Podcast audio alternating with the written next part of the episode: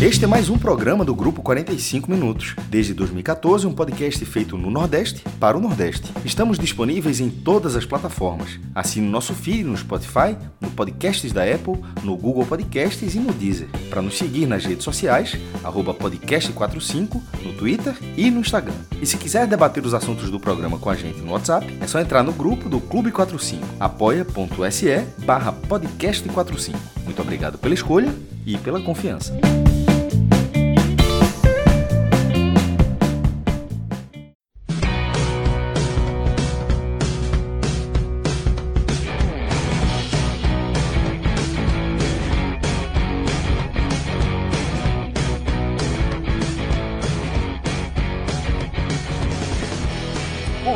Boa tarde, boa noite. No ar mais um raio-x da Série A, raio-x da 36 rodada do Campeonato Brasileiro, que finalizou agora há pouco, né? O último jogo que encerrou foi o Fortaleza, que voltou a vencer, venceu o Bragantino por 2 a 1 lá no Nabi Abichedi e quebrou uma sequência de 10 jogos sem vencer, né? Nove deles eram pelo Brasileirão. Também vamos falar do Bahia, né? O Bahia que a rodada ajudou em muito. Faltou só o Bahia se ajudar, né? O Bahia que perdeu para o São Paulo em casa, 1 a 0 São Paulo que não ganhava de ninguém fora, foi ganhar logo do Bahia do Rogério Senna, né?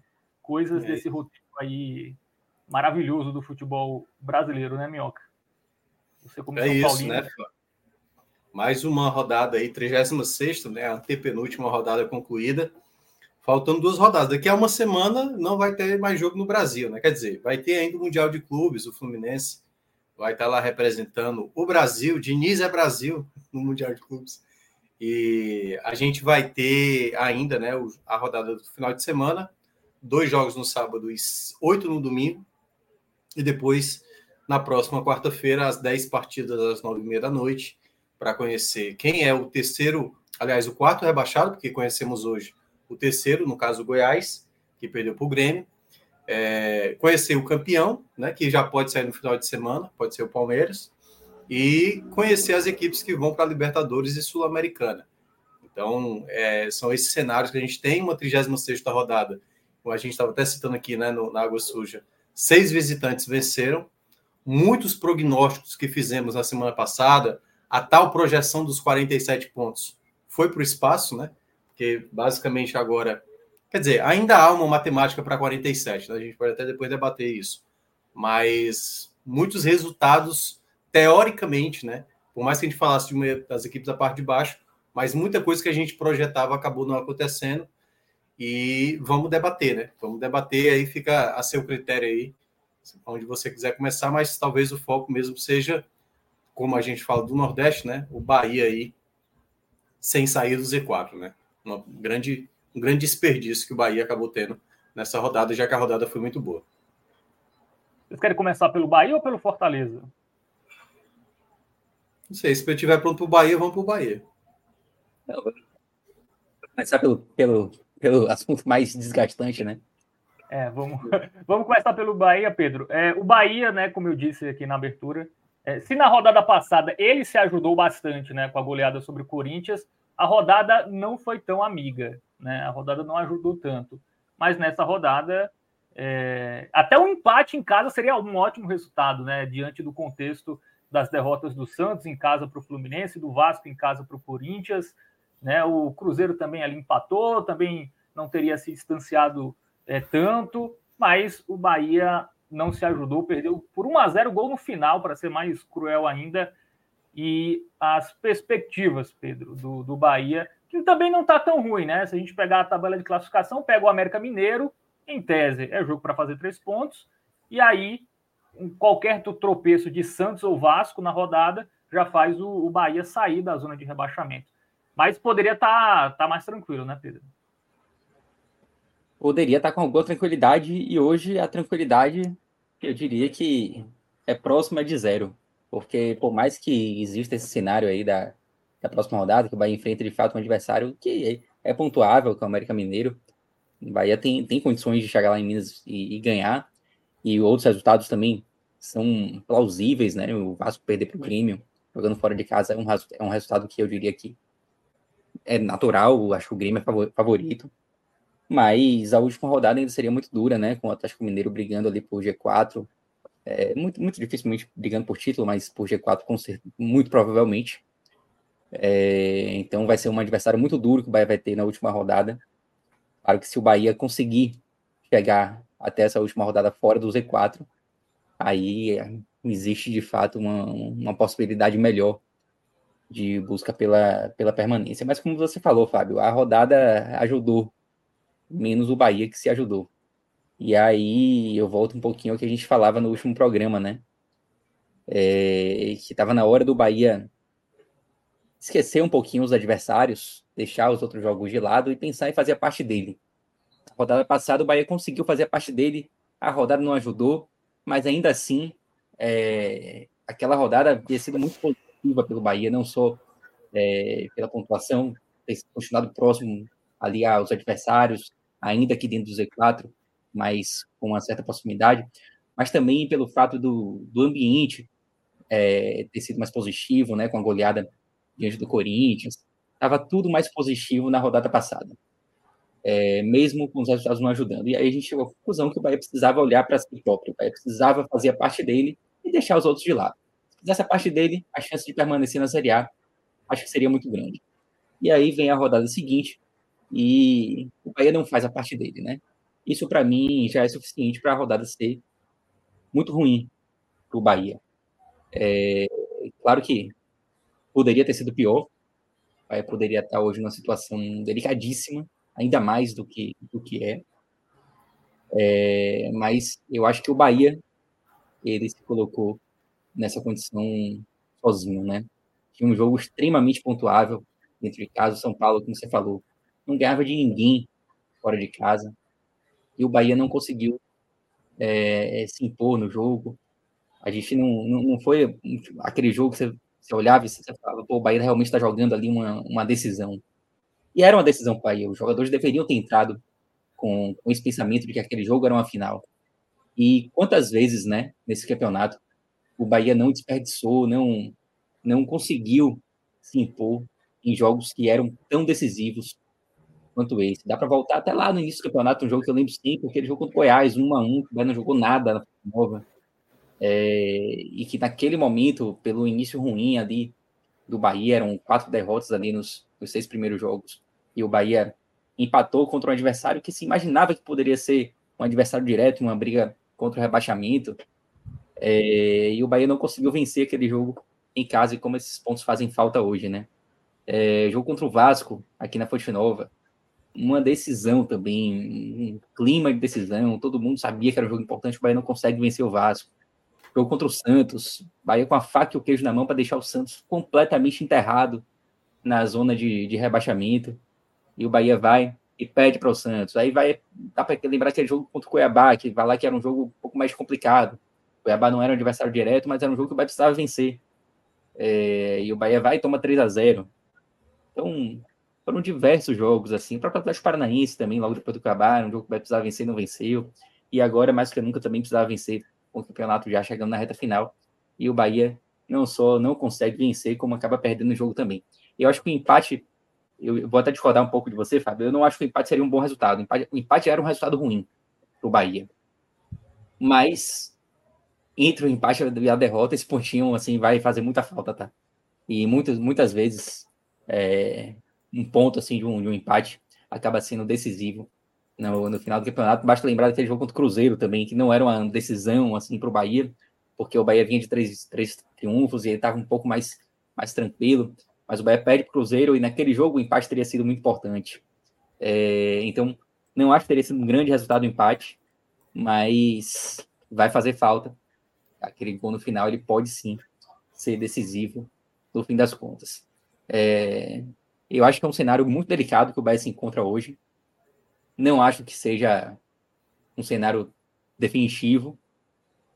Continuo acreditando que o Bahia ainda tem condições de permanecer na Série A, mas diria com muita tranquilidade que o Bahia hoje é o favorito das equipes que ainda estão ali na, na luta. O Bahia é o favorito para cair, para ser um dos quatro rebaixados e se juntar aí a Goiás, Curitiba e, e América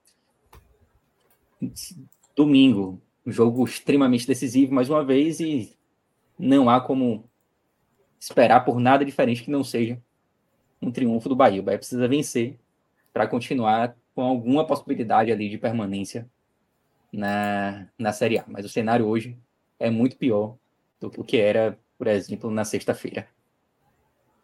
É, não sei se vocês acompanharam a coletiva do Rogério Ceni pós-jogo, né? Que foi uma coletiva bem sincera, né? Do... Inclusive ele demorou bastante, né, para ir para a coletiva e mesmo assim você percebeu o Rogério Ceni é, consternado ali pelo ponto perdido. Depois do apito final teve uma, uma espécie ali de discussão, talvez ali com o Vitor Hugo, né? É, isso às vezes parece bingo do rebaixamento, né? Técnico que briga com o jogador, enfim. É, em que até que ponto isso também pode prejudicar, né? A gente sabe que o Rogério Ceni no São Paulo perdeu o vestiário, né? E assim, jogador de futebol não gosta de ser cobrado em público, né? E o Rogério cobrou em público ali logo depois do apito final, foi bem perceptível, e também na coletiva. Ele também deixou claro que foram erros individuais, é, principalmente ali no, no gol de São Paulo, que fizeram é, o Bahia, é, que fez o Bahia não, não ter pelo menos esse ponto. Isso também preocupa, Pedro, essa questão do talvez do Rogério Ceni nesse momento ali ter melindrado o, o elenco, enfim, a, a, pressão ainda ser maior. O que tu achou dessa atitude dele, da coletiva, que eu achei sincera, mas a gente sabe que jogador de futebol não gosta muito dessas coisas, né? É, e, e para jogador se melindrar é, é fácil. É, e isso é uma preocupação também para essa reta final? Eu acho que não deixa de ser. Mas não é a maior preocupação do momento, não. É, a gente já sabia, né, que, que o Rogério ele tem esse temperamento, existia um certo temor, é, uma, uma, perda de vestiário, né, é, relacionamento ruim com jogadores, que não seria a primeira vez é, na carreira de Rogério que ele teria esse tipo de problema. Mas a gente está tão na reta final assim do campeonato que eu acho que esse é o menor dos problemas, assim, sabe? É, eu acho que a situação, o rendimento do Bahia, ele, ele não pode ser, ser resumido a isso, entendeu? Eu acho que não é tão determinante no momento. O Bahia não, não, não tá jogando assim tão pior do que em outros momentos do campeonato. O Bahia, o Bahia foi esse time instável o campeonato inteiro. Então eu não consigo atribuir a um problema de relacionamento de Rogério com o restante do elenco é, esse, esse, esse momento atual do Bahia. Mas acho que não deixa de preocupar. É óbvio que quando você tem um, um ambiente é, mais harmonioso, fica mais fácil de você conquistar os resultados. Mas eu não, não duvido nada que se o ambiente já estivesse às mil maravilhas, o Bahia estivesse, estaria na mesma situação. Então, é, é uma preocupação, mas não acho que seja a maior, não. Não é o que, não é o que tira o meu sono. Minhoca, Mas... também quero te ouvir aí sobre. É o favorito a cair hoje também? Você, na live anterior, você colocou o Vasco, né? É como o favorito. Agora é o Bahia mesmo, mesmo com a tabela em tese, né? Um jogo, né? Assim, é mais acessível do que o Vasco, né? Por exemplo.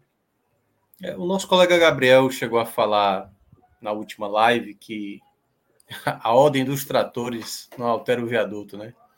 E se você olha o contexto de cada jogo na sequência, é óbvio que o Bahia acaba sendo moralmente o mais derrotado da rodada. Você imagina, por exemplo, se o Bahia tivesse jogado primeiro, perdido para o São Paulo, a alegria que ia ser para Corinthians e Vasco, né? Antes de entrar em campo.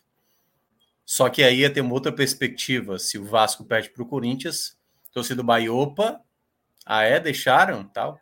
Então, a ordem, muitas vezes, de quem joga primeiro, quem joga é, na sequência, acaba afetando. A mesma coisa aconteceu na rodada passada. O Bahia causou um caos na sexta-feira, o Cruzeiro causou um caos na segunda-feira, né, na rodada passada.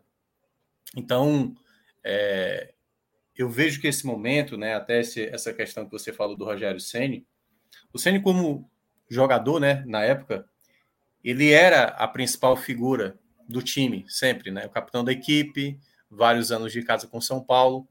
Então, muitas vezes o Rogério, ele cobrava, né, dos seus dos seus companheiros de equipe e cobrava mesmo.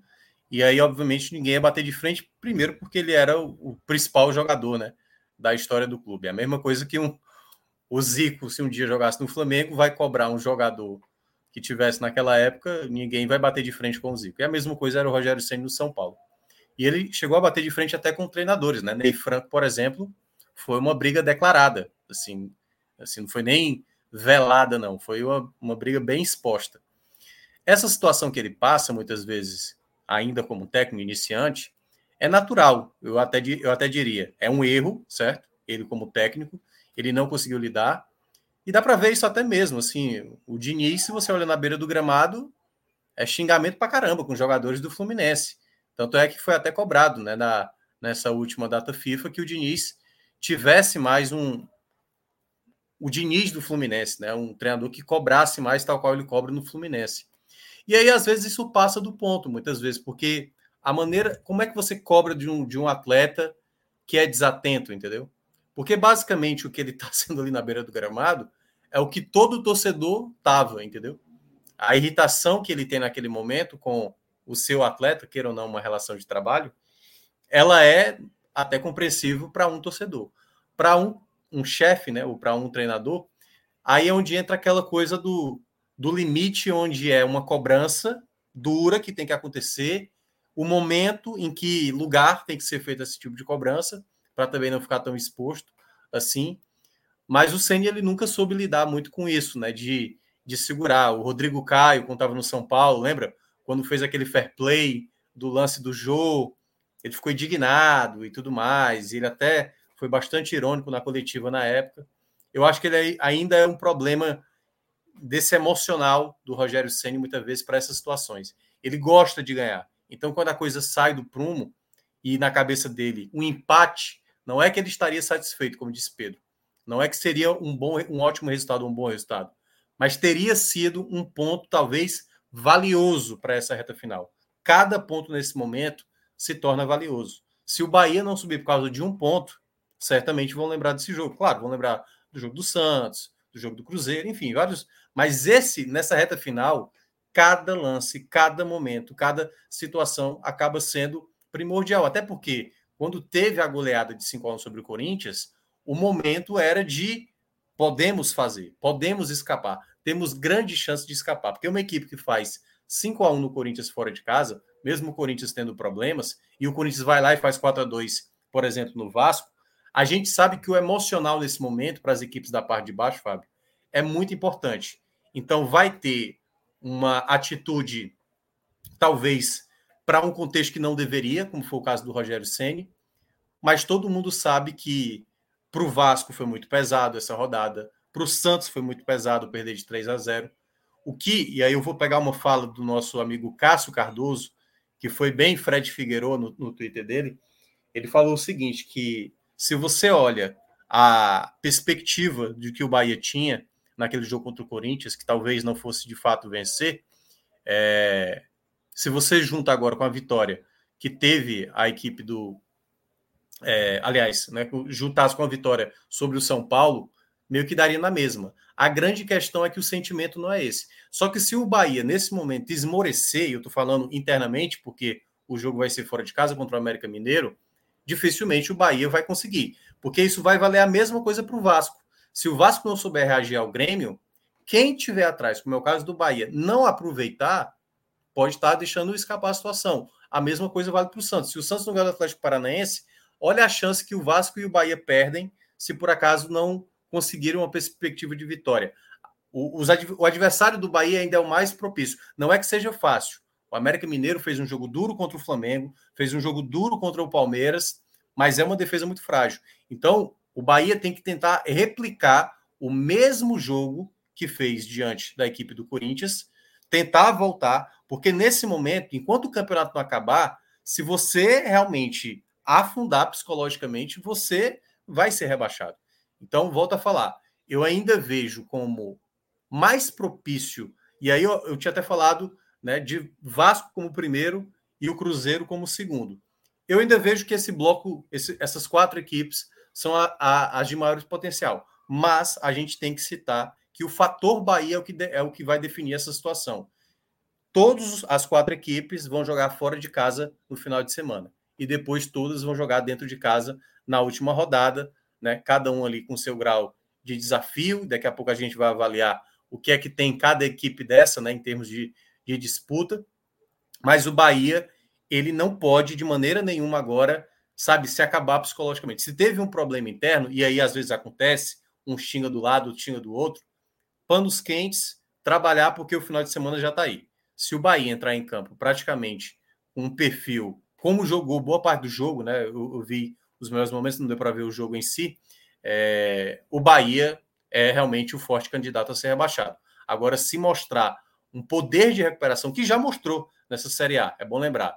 Mas para isso, é isso. Cada rodada agora se torna importante. Se o Bahia não aproveitar, ele pode até garantir matematicamente o seu rebaixamento já no final de semana. Pois é, né? Tem até essa coincidência, né? Todo mundo jogou em casa essa rodada, todo mundo joga fora e todo mundo é, decide é, nos seus domínios. A gente está vendo aí a. Matematicamente é do Corinthians para baixo, né? O Fortaleza é. se livrou o hoje. O pessoal estava reclamando. É, na verdade, o Cuiabá tá ali, viu? É depois do Corinthians, né? Nem o Fortaleza. Sim, é verdade. É, eu, eu deixei. É porque são, são cinco lugares aí, né? Tinha que preencher com alguém. Eu botei o Fortaleza porque tá mais aqui do Nordeste, mas vou botar o Cuiabá. Não, mas não, importa porque ambos estão livres, né? Então, é, é porque a turma estava meio indignada, né? porque, como é a parte de baixo, o pessoal tira o Fortaleza ah. daí. Pronto, a galera fica satisfeita. Alegrar a torcida do Fortaleza aí que está indignada. É, a gente pode deixar essa parte aí para também ver quem os, os, adversários da última rodada pegam na próxima, até para a gente projetar se alguém vai estar tá brigando exatamente por alguma coisa, né? Porque a gente tem um Atlético que hoje pode brigar pelo título, mas também pode chegar na última rodada não, aí já... é que tá. O, o, primeiro ponto, aí já, já entrando nesse assunto que você acabou de abordar. O Atlético, que é, no caso, o adversário do Bahia na última rodada, não tem como matematicamente ele é. está sem nada para fazer na última rodada. Nada. Por quê? Se ele perder o jogo, o Grêmio está com 62. Então, mesmo o Grêmio ganhando, que o Grêmio é o quinto colocado, e ali fica o Flamengo em quarto colocado, não tem como o Atlético Mineiro, por exemplo, garantir matematicamente a fase de grupos da, da Libertadores.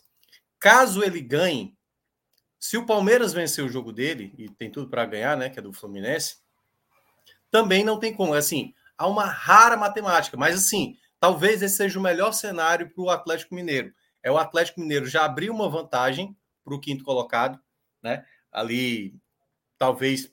É porque no caso do Atlético Mineiro, é, ele, ele, ele, ele, ele tem como, como garantir o G4 já. Só que para isso precisa que o Grêmio perca para o Vasco.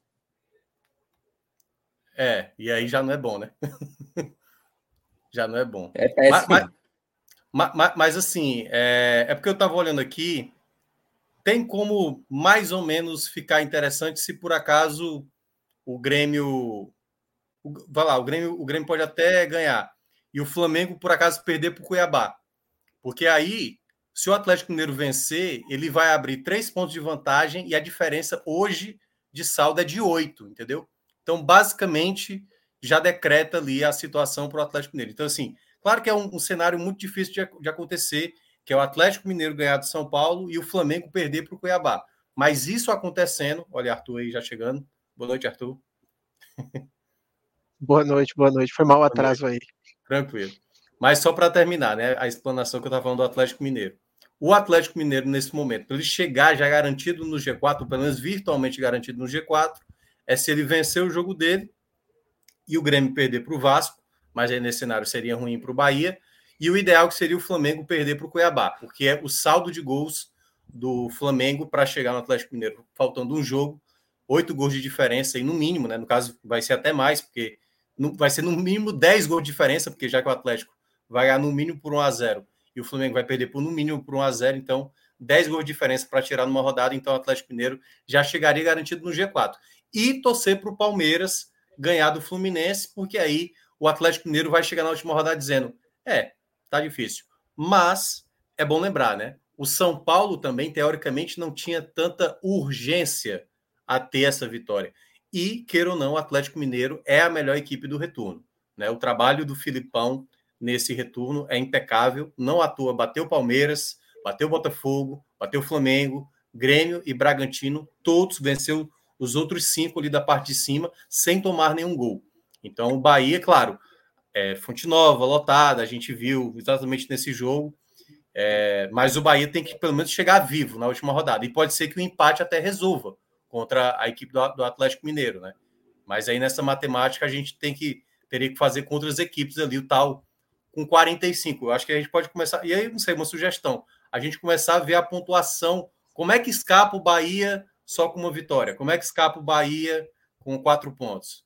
E aí, no caso, fazer o do, do melhor ao pior cenário, né? Nesse caso, 42, por exemplo. Só teria uma possibilidade, é o Vasco perdendo os dois jogos, né? Assim, difícil imaginar. Não sei até é. se vocês comentaram, e eu peço perdão se vocês tiverem comentado já, que eu cheguei agora, mas eu acho até que esse, esse jogo Grêmio e Goiás, a vitória do Goiás ela seria muito boa para o Bahia por dois aspectos, né? Primeiro porque manteria o Goiás iludido para pegar o Santos, o Goiás, se ele tivesse vencido, ele iria ali a 38, então ele estaria a 4 pontos, uma situação muito difícil, mas ele iria para o jogo do Santos, uma decisão. Né? Se ele vence, entraria, se os ajudassem, né? Entraria nessa disputa aí para não. Eu acho que o Goiás não pega o Santos, não, Arthur. Eu acho que pega o Santos, não, salvo engano. Não, o Santos pega o Atlético Paranaense e fecha com o Fortaleza. É, então eu confundi tudo, então. Então, perdão. Mas eu tinha na minha cabeça, não sei por que o Goiás pegava o Santos. É, é o Atlético Paranaense. Tá. Mas pelo outro lado, o outro lado que eu pensei que seria bom pro, pro Bahia era justamente pensando no Atlético Mineiro. Porque se o Grêmio perde, e com a derrota do Red Bull Bragantino, ficaria uma situação muito encaminhada a classificação do, do Atlético Mineiro dentro do G4, né?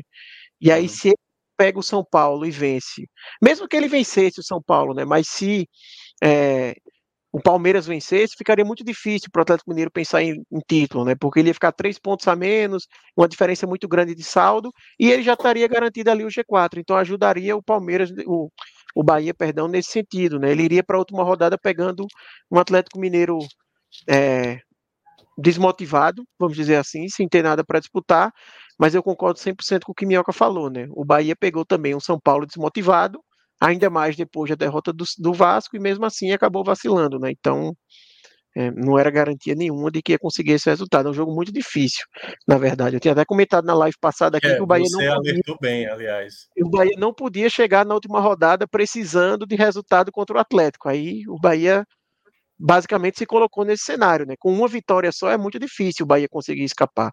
Pode acontecer, né? Se o Vasco não, não conseguir nenhuma vitória, mas não é um cenário tão simples, né? Que, que os 44 pontos sejam suficientes. É, é nesse é, caso aí. Se, se, ele vencer o América e o Vasco empatar as duas, por exemplo, também resolve. Né? É, a grande resolve questão. Eu, eu, o Bragantino vem jogando mal fora de casa. Hoje. Sim Daqui a pouco a gente vai falar do Fortaleza, né, e tal, do jogo do Bragantino contra o Fortaleza, mas o Bragantino tem jogado mal fora. Pode ser que o Bragantino até na próxima rodada garanta, porque assim, ele já sabe o Bragantino que ele vai para a Libertadores, certo? Porque o Atlético Paranaense pode até igualar a pontuação, mas não, não passa pelo número de vitórias. O que o Bragantino pode ter na última rodada, talvez, é mais nenhum interesse com o jogo também, né? Porque ele pode matematicamente garantir já a pré-Libertadores, sem chance de fase de grupos, se por acaso ele acabar não vencendo. Ele vai enfrentar o Curitiba, né? O Curitiba lá, e, lá em Bragança. Então é, é bom que o Bragantino, pelo menos, vença esse jogo, o Curitiba, para ainda ter um certo interesse de tentar garantir a fase de grupos para tentar atrapalhar o Vasco, assim. Mas eu ainda vejo o Vasco, se chegar na última rodada, mesmo perdendo para o Grêmio, fazer 45, a não ser que o Bahia faça, por isso que eu estou dizendo, quatro pontos. Porque 45 para o Bahia com 45 do Vasco acaba dando Bahia, né? Porque o Bahia tem um saldo melhor. Então, só nesse cenário aí, que aí, aí é, é, é isso que eu estou dizendo. Se o Bahia vence o América Mineiro e o Vasco perde para o Grêmio, um empate para o Bahia contra o Atlético Mineiro resolve, certo? É por isso que eu estou dizendo. Quatro pontos eu acho a pontuação é, considerada boa é o ponto que pode fazer falta, né? Porque se tivesse empatado, uma vitória é. só não serviria se o Vasco vencesse os dois jogos. Né? Isso, né? exatamente. É, a vitória contra o América já deixaria o Bahia até sem a obrigação de vencer o Atlético. né? Claro, se o, se o, o Vasco não tivesse 100% de aproveitamento, né? Todos os jogos então, são no mesmo horário, é? Os jogos do domingo? Acho que não. O Bahia joga seis e meia, o Santos joga seis e meia, o Cruzeiro joga seis e meia. É, todos são seis e meia. Inclusive do Bahia mudou hoje, né? O Bahia ia ser às quatro, mudou para seis e meia. Então pronto, é, é por conta disso, obviamente, para não favorecer nenhuma equipe ou prejudicar, né? Então, então é isso, vai ser tudo ao, ao mesmo tempo. Vai ser tipo uma rodadazinha de Série B e a gente vai ver aí essa última rodada, essa penúltima rodada, eu acho que para o Bahia é, é, é isso. Eu, eu, acho que vai ser um joguinho bem traiçoeiro esse jogo do América.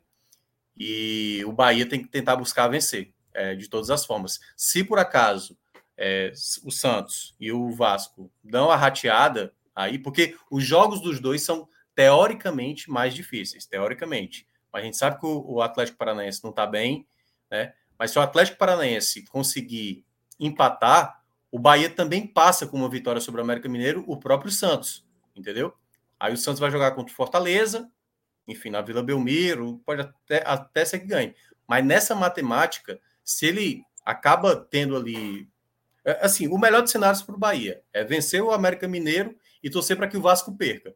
Porque aí, é, eu acho nem assim eu assinaria para o Bahia, essa coisa do jogar pelo empate contra o Atlético Mineiro mas pelo menos ter o um empate contra o Atlético Mineiro já é melhor do que depender da vitória sobre o Atlético Mineiro, entendeu?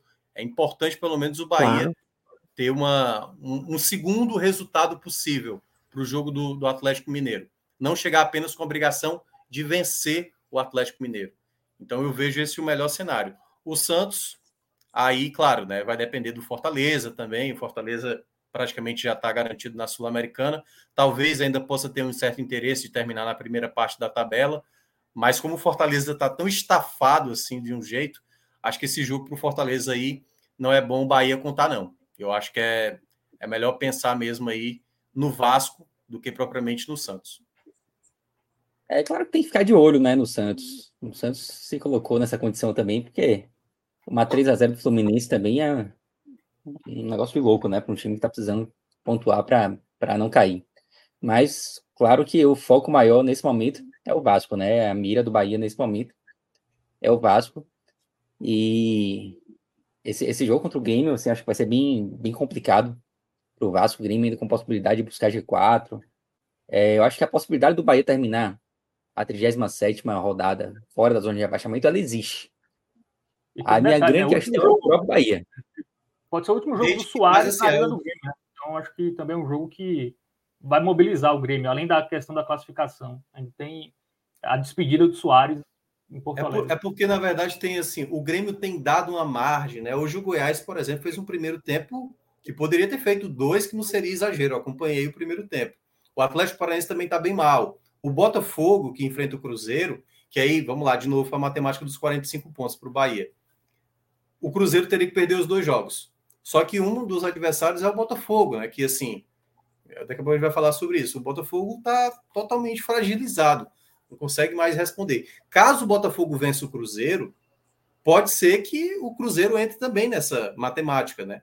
Porque também o Bahia fica na frente. O bom é porque o Bahia se igualar contra qualquer uma dessas três equipes, Cruzeiro, Santos e Vasco, o Bahia termina na frente. O Bahia tem esse fator de vantagem. A grande questão é porque ele é o principal responsável de gerar o tal pânico que a gente falou naquela rodada passada quando ele vence o Corinthians. Ah.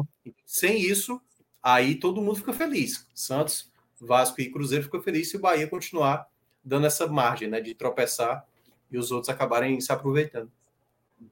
Gerar pânico nos outros ou gerar pânico nele, né? Porque assim, se o Bahia tivesse vencido o São Paulo, hoje a tônica do programa falar que o Bahia estava super encaminhado para livrar do rebaixamento. Era vencer o América e já era, acabou-se. É. Né? O Bahia que se colocou nessa situação, né? E, e, e, aí, falando do jogo contra o América, eu imagino que vocês já devem ter comentado, mas assim, agora vai surgir aquela história de mala, né, no campeonato. E aí, muitas vezes, você pegar um adversário como o América tem um, tem um aspecto até que Fred comentou, falando do aspecto da Série B, né? Quando o Vila Nova foi pegar o ABC, ou quando o Atlético Goianiense foi pegar o Guarani, que é a questão da mala, muitas vezes a gente, a gente pensa assim, ah, o time vai jogar a última rodada sem disputar nada. Isso é uma vantagem. Mas quando você pega um time que não está disputando nada, mas vem aquela mala branca, tem um outro ponto que é, por exemplo, o Bahia vai pegar o América agora. Se o América tivesse disputando ainda a permanência numa situação, vamos dizer, um pouquinho melhor que a do Goiás, vamos supor que ele tivesse chance, mas ali no desespero, tem que vencer as duas e torcer por uma série de combinações. Talvez o jogo fosse mais fácil do que o América nessa situação de agora, porque o América ia jogar contra o Bahia num desespero total, assim, tem que vencer de todo jeito, se lançando ao ataque e tudo mais. Esse jogo do Bahia contra o América é uma situação que, se tiver mala, chega lá os 30 do segundo tempo, tá 0 a 0 meu amigo, o América não tem mais jogo, sabe? O América vai segurar o 0 a 0 de todo jeito, assim, para ele é super interessante o 0 a 0 caso tenha essa questão da mala, sabe? Então é um jogo é um jogo traiçoeiro, né? É um jogo difícil. É. E ainda mais o histórico do Bahia, não dá pra gente fazer, chegar aqui mais um programa e chegar perto de cravar, igual foi o último, né? Que só o Fábio que, que no final tinha razão quando falou que, que não acreditava tanto na vitória do, do Bahia contra o São Paulo. Mas assim, é um jogo difícil, mas é aquela também, que é o que Pedro, o Pedro já falou quando olhava ali para o Goiás. Se o Bahia não ganhar do América, não existe conta. Né? Não existe nenhuma conta de permanência do Bahia que não passe por uma vitória agora em Belo Horizonte. Então a gente realmente tem que analisar, partindo do pressuposto que o Bahia vai conseguir esses três pontos, porque fora isso, não tem análise. É dizer, já era. Porque se não vencer lá, fica muito difícil. Ia ter que contar com o Vasco perder as duas. Né, sabe? Ia ser um algo realmente ou, fora da curva. Assim. Claro, Na verdade, ia, ia ter que contar com a derrota do Vasco agora contra o Grêmio, e aí, no caso do, do, do empate do Bahia contra o América, né? E aí a última rodada acontece ali entre Atlético e Vasco e Bragantino, né? É, é isso. Que, que, é aquela outra matemática que eu falei, né? Que, é, que é, envolve. Tem que fazer quatro pontos. Só que aí é diferente, que é, como eu citei, uma coisa é você ter dois resultados contra o Atlético Mineiro. Se ele empata com o América Mineiro, e obviamente o Vasco perdendo para o Grêmio, aí ele só tem um resultado para ele, que no caso é só a vitória. Né? Então, por mais que haja um engajamento, nesse momento agora, todo mundo está fragilizado. Se a gente olha essa rodada que aconteceu agora, Pedro, é, Fábio tinha destacado isso aqui na live passada. É, Santos está numa sequência boa, Vasco está numa sequência boa, o Bahia tinha acabado de golear. Quando a gente tinha feito a nossa projeção de que os mandantes venceriam e de que a gente poderia ver um sarrafo do 17 colocado batendo 44 pontos, e aí Arthur falou isso lá no nosso grupo, né? Depois que aconteceu os resultados, falou hoje, que são equipes oscilantes. Mas equipes oscilantes está no campeonato também. Tem o Botafogo lá em cima, tem o Fortaleza lá no meio, tem o Atlético Paranaense ali na, na, na parte de cima também. O campeonato ele permite essas situações. Por mais que a gente consiga imaginar que talvez o Bahia é o principal favorito, ou de que o Vasco não vai somar mais do que três pontos, ou que o Santos também vai se atrapalhar, o próprio Cruzeiro tem uma tabela difícil. Todos os detalhes que estão acontecendo dentro de campo, e a gente viu nessa rodada, olha a maneira como o Vasco, o Vasco na minha avaliação, contra o Corinthians, era melhor no primeiro tempo. E o Vasco simplesmente deixou o Corinthians empatar a partida. Quando foi para o segundo tempo, o Corinthians voltou melhor e acabou fazendo o 4 a 2 O Santos, talvez imaginando que o Fluminense não tivesse tanto interesse, quando foi acordar para o jogo já estava perdendo por 3 a 0 E o Bahia, que estava levando até uma certa pressão do São Paulo no primeiro tempo, talvez ali na reta final, né? É, pudesse abraçar aquele ponto, porque quando você tem um mau desempenho, um ponto que fosse já colocaria a pressão para o Vasco é, contra o Grêmio, e aí essa situação poderia ter mudado. Então, todas essas equipes estão naquele momento do. Eu falei isso na última live, né? Do milindre. Basta que aconteça um resultado negativo, né? E aí já se torna quase uma certeza. Na terça-feira, a certeza era: o Vasco vai ser rebaixado. Na quarta-feira, a gente já passou a falar do Bahia. É, a rodada foi muito fora da curva, né? De 10 jogos, só dois mandantes venceram. O, ba... o Palmeiras, que pegou o América rebaixado, e o Grêmio, que pegou um Goiás virtualmente rebaixado. De resto, nenhum outro mandante venceu. É, é exatamente. Venceu com dificuldade. É. O Atlético Paranaense quase ganhou o Cruzeiro também, né? Ontem também teve um empate, Sim. foi de quem? Teve outro empate ontem também. O Botafogo quase... empatou, né? Com o Coritiba. É, o Botafogo quase ganha fora de casa. A gente poderia ter uma rodada quase com nove visitantes vencendo, né? Teve um desenho para isso. É, o, o Bahia tem uma situação curiosa que ele pega o pior time do campeonato e o melhor time do campeonato, né? Eu acho que dá para dizer isso do Atlético. Eu acho que mesmo o Palmeiras sendo líder, eu acho que o futebol do Atlético, nesse recorte de segundo turno, é melhor do que o futebol do Palmeiras. Cara, mas é... tu não acha que hoje, se pegasse o Botafogo, se o Bahia pegasse o Botafogo em casa, não era melhor, não? Do que o Atlético? Estou é, falando assim, em termos de, do pior time do campeonato, hoje, hoje. Ah, o Bo... Uhum. É. Eu é, acho que o Botafogo hoje... não ia adiantar, né? Eu acho o Botafogo hoje, fora de casa, certo? Botafogo, não o Botafogo lá no Rio de Janeiro. Apesar de que eu acho que esse jogo, é, Botafogo e Cruzeiro, o clima, assim, eu acho que a torcida do Botafogo largou, assim, largou total. Eu acho que fora, nesse Botafogo, momento pegar o, pegar o Botafogo, é, Botafogo talvez seja mais interessante. Do G4, né? O Botafogo precisa segurar o G4. Não, eu sei, eu sei, que precisa, mas eu tô dizendo assim, de, por tudo que já passou o Botafogo, tão fragilizado que tá, assim. Boa pergunta.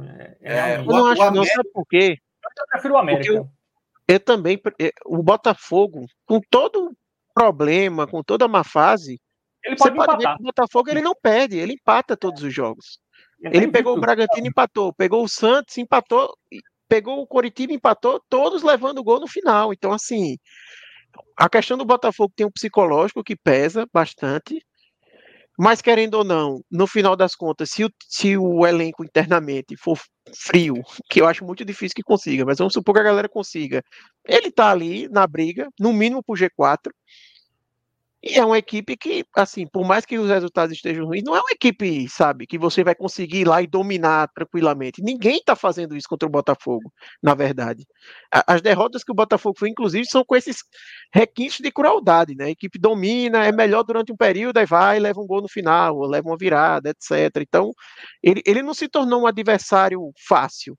Ninguém está ganhando pontos facilmente em cima do Botafogo. Mas, mas eu digo, Arthur, por conta exatamente desse último jogo. Porque eu acho que esse jogo do Curitiba, não vou nem entrar muito na questão do Botafogo, é quase como se fosse assim, um, parecia que não haveria um outro, um outro resultado inacreditável de como o Botafogo cederia, por exemplo, uma vitória que estava nas mãos. Esse jogo do Curitiba, por todo o contexto, sabe, um jogo que o Botafogo não jogou nada, nada, nada, nada, nada, nada, nada. E nesse jogo, o Botafogo ganhou um pênalti no final e ele ainda conseguiu deixar escapar essa vitória. Então, até acho que o empate contra o Santos ele era melhor, o empate contra o Bragantino ele estava com a vitória nas mãos. Esse jogo agora contra o Cruzeiro, eu acho que, e até pelo o momento que o Cruzeiro vem nessa sequência positiva, eu vejo até que é bem propício do Cruzeiro pontuar contra o Botafogo. Eu, eu, a não ser que o time, assim, já tá tão fragilizado do jeito que começa a jogar até leve, entendeu? Assim, a gente sabe que não vai conseguir. Mas eu, eu vejo que emocionalmente a pior equipe do campeonato hoje é o Cruzeiro, é o Botafogo, cara. Assim, o Botafogo tá. Você acha, você acha para fazer a comparação? Vamos pegar o caso do Cruzeiro. Você acha então que se o Cruzeiro pegasse o América, não seria mais fácil para ele do que pegando o Botafogo? Eu acho que, que seria o, o América mais difícil. Mesmo o América. Eu acho que o América seria mais acessível, sabe? A defesa do América é muito, muito eu, frágil. Eu é muito fraca, eu concordo plenamente. Mas é um time que ataca, que agride. Eu não consigo ver mais o Botafogo tendo forças depois desse empate contra o Curitiba. Claro, assim, é, Volta o eu, problema, eu, meu, é que assim, eu tenho essa mesma visão que você, sei lá, há três rodadas de Botafogo, sabe? E ele continua nessa luta ali, sabe? Parece que nunca vai, mas ele vai lá, briga, abre o placar tal, e, e só o empate, sabe? Por isso melhor, que eu acho que assim. O melhor para o Bahia é que o, o Botafogo vença o Cruzeiro, até para ainda ter uma possibilidade é, claro, do Botafogo contar. Claro. Assim, eu só estou dizendo que eu, eu, vejo que meio que estraçalhou o Botafogo depois desse empate contra o Curitiba. Assim, é quase como. Assim, eu, eu como torcedor do Botafogo, eu estaria indignado agora, tipo assim, olha, quer saber? Joga esses dois jogos aí, o que tiver, quer, todo mundo vai ter que sair do, do, desse time depois. Porque o que o Botafogo está proporcionando no campeonato é algo que vai ficar marcado na história, assim, né? Eu até cheguei a falar. É o campeonato do Botafogo de toda forma. Seja quem vai cair, seja quem vai para a Libertadores, quem vai ser o campeão, esse vai ser o campeonato. É aquele, sabe, o campeonato do Botafogo foi naquele ano que fulano caiu e tal. Então não tem como. Então, nesse momento, eu vejo o Botafogo moralmente a pior equipe do campeonato. Não tem como assim. A gente vai falar de qualquer outra equipe, você pega qualquer qualquer comparação, o Botafogo mesmo com esses empates, é quase como você falar que não tem como imaginar. O América hoje é assim, a defesa. Todo mundo quer pegar essa defesa do, do América Mineiro. Mas a minha grande questão é mais é o futebol mesmo. Para mim, o América ele consegue ser mais um time vivo, sabe, dentro de campo.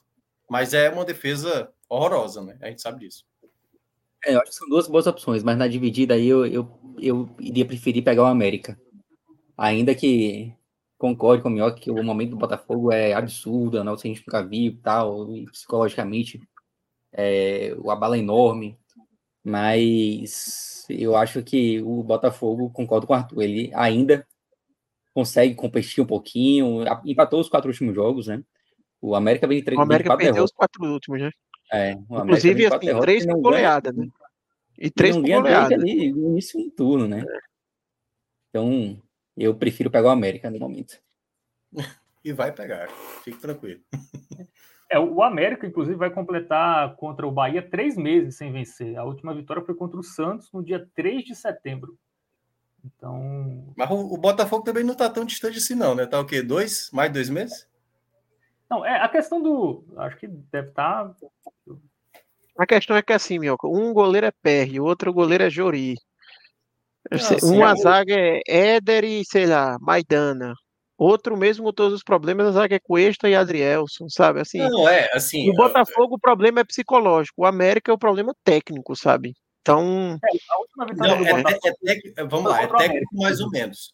Porque eu vejo, assim, a defesa, vamos concordar que é uma defesa para você realmente tentar se aproveitar, tentar se aproveitar. Só que eu estou dizendo assim, o América, quando a gente olha o jogo contra o Palmeiras, e aí, assim, não é olhar o jogo do Palmeiras e depois terminou, não, certo? Porque aí também fica muito fácil. Mas se você olha certos momentos da partida do, do América contra o Palmeiras, contra o Flamengo, foram dois jogos que na suma dá 7 a 0 E poderia ter sido mais os gols que, que, que acabou tomando. Mas você olha, o Bahia, ele pode, em algum momento do jogo, se atrapalhar. Basta que o América aproveite uma dessas chances que ele não aproveitou contra o Flamengo e contra o Palmeiras, já se torna um problema seríssimo. O que é, assim, o ataque hoje do, do, do América me preocupa muito mais do que o ataque hoje do Botafogo. Muito mais. É, é aí é onde a gente discorda. Né? É, a defesa eu, do América, para mim, é o principal ponto. Eu ia comentar que assim, eu concordo com você de que preocupa. Eu até, eu até falei mas é, antes aqui, né, que não é um jogo trivial para o Bahia, né? É um jogo perigoso, um jogo traiçoeiro. É, ainda mais se tiver essa questão de mala, você vai pegar um América ali jogando totalmente pelo resultado, provavelmente vai ter, né? Vasco, Santos não vão, não vão deixar passar batido isso. Mas eu acho que o Botafogo seria mais perigoso ainda. Eu acho que o ataque do Botafogo ele ofereceria mais riscos. Eu acho que a, o sistema defensivo do Botafogo ele é muito mais, mais sólido, sabe? Enfim, eu acho que é, Obviamente, eu não é acho que é uma questão sem discussão, tá? Exato, eu não acho que é uma questão exato. sem discussão, assim, para dizer, eita, não, claro que é melhor pegar o América. Eu, eu entendo a pergunta. Não, eu concordo plenamente. Para mim é. Mas é, eu, eu acho que é melhor pegar o América. É. Talvez pode até ter essa, mas eu acho que é mais fácil vencer o América do que o Botafogo. Talvez fosse mais fácil não perder do Botafogo do que perder do América. Talvez é... porque assim, os dois jogos são fora, assim, os dois vão jogar fora, né? O Cruzeiro joga fora é. e o Bahia joga fora. Nesse sentido, é melhor pegar o América. Ainda é melhor pegar o América. E esse jogo é, independ... é, é, em Uberlândia ou Independência esse jogo? Eu acho que é, indep... é no Independência. Acho quase é Independência, mas assim, o Independência, é... ainda mais o América nessa situação, é, campo neutro. dois mil, um time vivo, né? Tem... É. não, eu fui, eu fui pro jogo, eu fui pro jogo esse ano contra o Santa Cruz na na Copa do Brasil, assim, a torcida do Santos em muitos momentos dominava o estádio, é. sabe? Era na Copa do Brasil, um mata-mata, o América num momento bom. Né? Querendo Só ou não, o América a... não tem esse apelo popular, né? O que pesa também nessa análise não é o adversário apenas, né? Que a gente está comentando. É o futebol que você pratica. O Cruzeiro Isso hoje. É, o Cruzeiro hoje tem um futebol que é pouco. É um, po, é um pouco, certo? Não é para dizer também que é muito confiável, não. É um pouco mais confiável do que o Bahia. O Bahia sai depois de um 5 a 1 para fazer uma partida muito ruim contra o São Paulo. O Cruzeiro sai de um de depois da, daquela derrota para o Curitiba, ele vence dois jogos e empata. Hoje, por exemplo, perdeu uma penalidade, mas logo na sequência já estava empatando, entendeu? Já começa a ter um espírito mais aguerrido, assim, lutar por cada ponto. Eu acho que O Cruzeiro, eu até cheguei a falar aqui também, né? Lembra que eu falei, ó, o Cruzeiro vai tentar o máximo, o máximo, ganhar o jogo contra o Atlético Paranaense. Mas começa também a negociar o um empate, porque o empate não é resultado disso, a gente tinha projetado até com os 44 pontos, se por acaso o 17 alcançasse. Nesse contexto agora do, do, do Cruzeiro, é quase como ele entendesse, velho, só um pontinho agora já tá me ajudando, cara, desde que os três ali não vençam, né? Santos, Vasco e Bahia juntos, se os três vencerem, obviamente ali o um empate já não já não, não, resolve tanto. Mas nesse momento agora para o Cruzeiro, eu diria que o empate é praticamente encaminhar a permanência, né? Porque eu estou achando que os 46 pontos vão acabar sendo é, a linha de corte. Não. Para o Cruzeiro, o empate só não serviria se o Bahia vencesse as duas, né? Isso. Se o Cruzeiro empatar, ele obriga o Bahia a vencer as duas. Hein? Assim, em termos, não do Bahia escapar, mas em termos de ultrapassar ele, né? Então, isso, isso. olhando pelo prisma do Cruzeiro, o empate, ele basicamente se garante. É, se garante, é. é talvez fosse bom para o Bahia o Cruzeiro estar tá na briga, né? Não sei, talvez o Atlético, caso não tenha muita coisa a disputar, apesar da, da probabilidade ser, ser mínima, né? Enfim, mas certamente o Cruzeiro não vai ser o principal alvo na última rodada. Não, Ele pode até estar tá matematicamente, pode mas ser vai na última time, rodada. É, pode ser na última, mas não nessa rodada. É, então. Não, mas é justamente para o jogo contra o Atlético, mas acho que não dá para contar muito, não. O Cruzeiro não acho que não perdeu, né, com o Autório? Não. Não, não perdeu, não. A estreia foi contra o Fortaleza, que ele acabou ganhando. E é bem e provável que o Cruzeiro, não, não, pelo menos, não pontue, né? Contra o. Pelo menos um ponto é possível que faça, né? É, eu acho que é como disse Arthur agora, né? ele, ele deve pontuar, né? Fala, Pedro.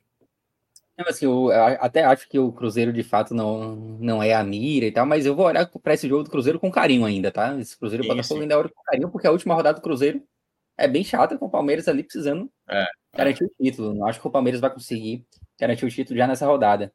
Então, é um jogo que o torcedor do Bahia ainda vai ter que olhar com carinho, assim. Pode acontecer. E a, gente, nesse momento, se, se na rodada passada eu falei que o Bahia não precisava mais olhar para os outros, tinha que fazer a parte dele apenas e, e depois viu o que acontecia com os outros, agora o cenário mudou, né? Agora o Bahia precisa não só fazer a parte dele, como também olhar para os outros. Então, o Cruzeiro é um time que eu ainda deixo ali é, na prateleira, é o time que eu vou deixar é, o aplicativo no celular apitando quando sair gol. É porque a gente tá Agora... tá falando do Bahia fazer quatro pontos, que é difícil, né? Empatar com o Atlético em casa e tal, é um resultado complicado. Mas os quatro pontos não garantem o Bahia. E você ter o Cruzeiro perdendo do Botafogo seria mais um time que o Bahia poderia alcançar na última rodada, né? Então seria mais uma, uma carta na manga ali do Bahia para os quatro pontos serem efetivamente o suficiente. Então, realmente, o, o Cruzeiro não é o alvo principal, mas pode se tornar carta na manga ali, como eu falei. Então é importante manter ele por perto. Agora, agora essa rodada agora, assim, tem que ser vitória. Assim, tem que ser triunfo. Enfim, enfim, isso não é um problema. Mas tem que ganhar. Tem que ganhar o Bahia. Porque, vamos lá, qual o pior cenário para o Bahia, mesmo ele ganhando? É se por acaso o Vasco, o Santos, né? E o, e o Cruzeiro pontuar, vai. Esse seria o cenário que aí, tipo assim, beleza que todo mundo vai lembrar, foi o jogo do São Paulo que foi o problema, certo? Mas ele ganhando o América Mineiro, ele praticamente ele chega na última rodada dependendo só de si. E aí tudo vai depender do que qual é, qual é a pontuação que o Santos vai conquistar contra o Atlético Paranaense e se o, o Vasco também vai conquistar um ponto que seja, né? Porque é como eu falei, o ideal é que o Vasco perca. Mas se o Vasco empatar com 43, aí é onde mora o risco para o Bahia, porque aí é, é aquela situação do Bahia não poder talvez empatar, porque aí no caso ele iria a 45, né, fazendo a vitória sobre o América, empatando com o Atlético Mineiro, e aí o Vasco vencendo, dado que ele empatou contra o Grêmio, ele vai a 46. Então por isso que eu estou vendo aí o, o 46 como o safe, né, assim, a salvação para o Bahia.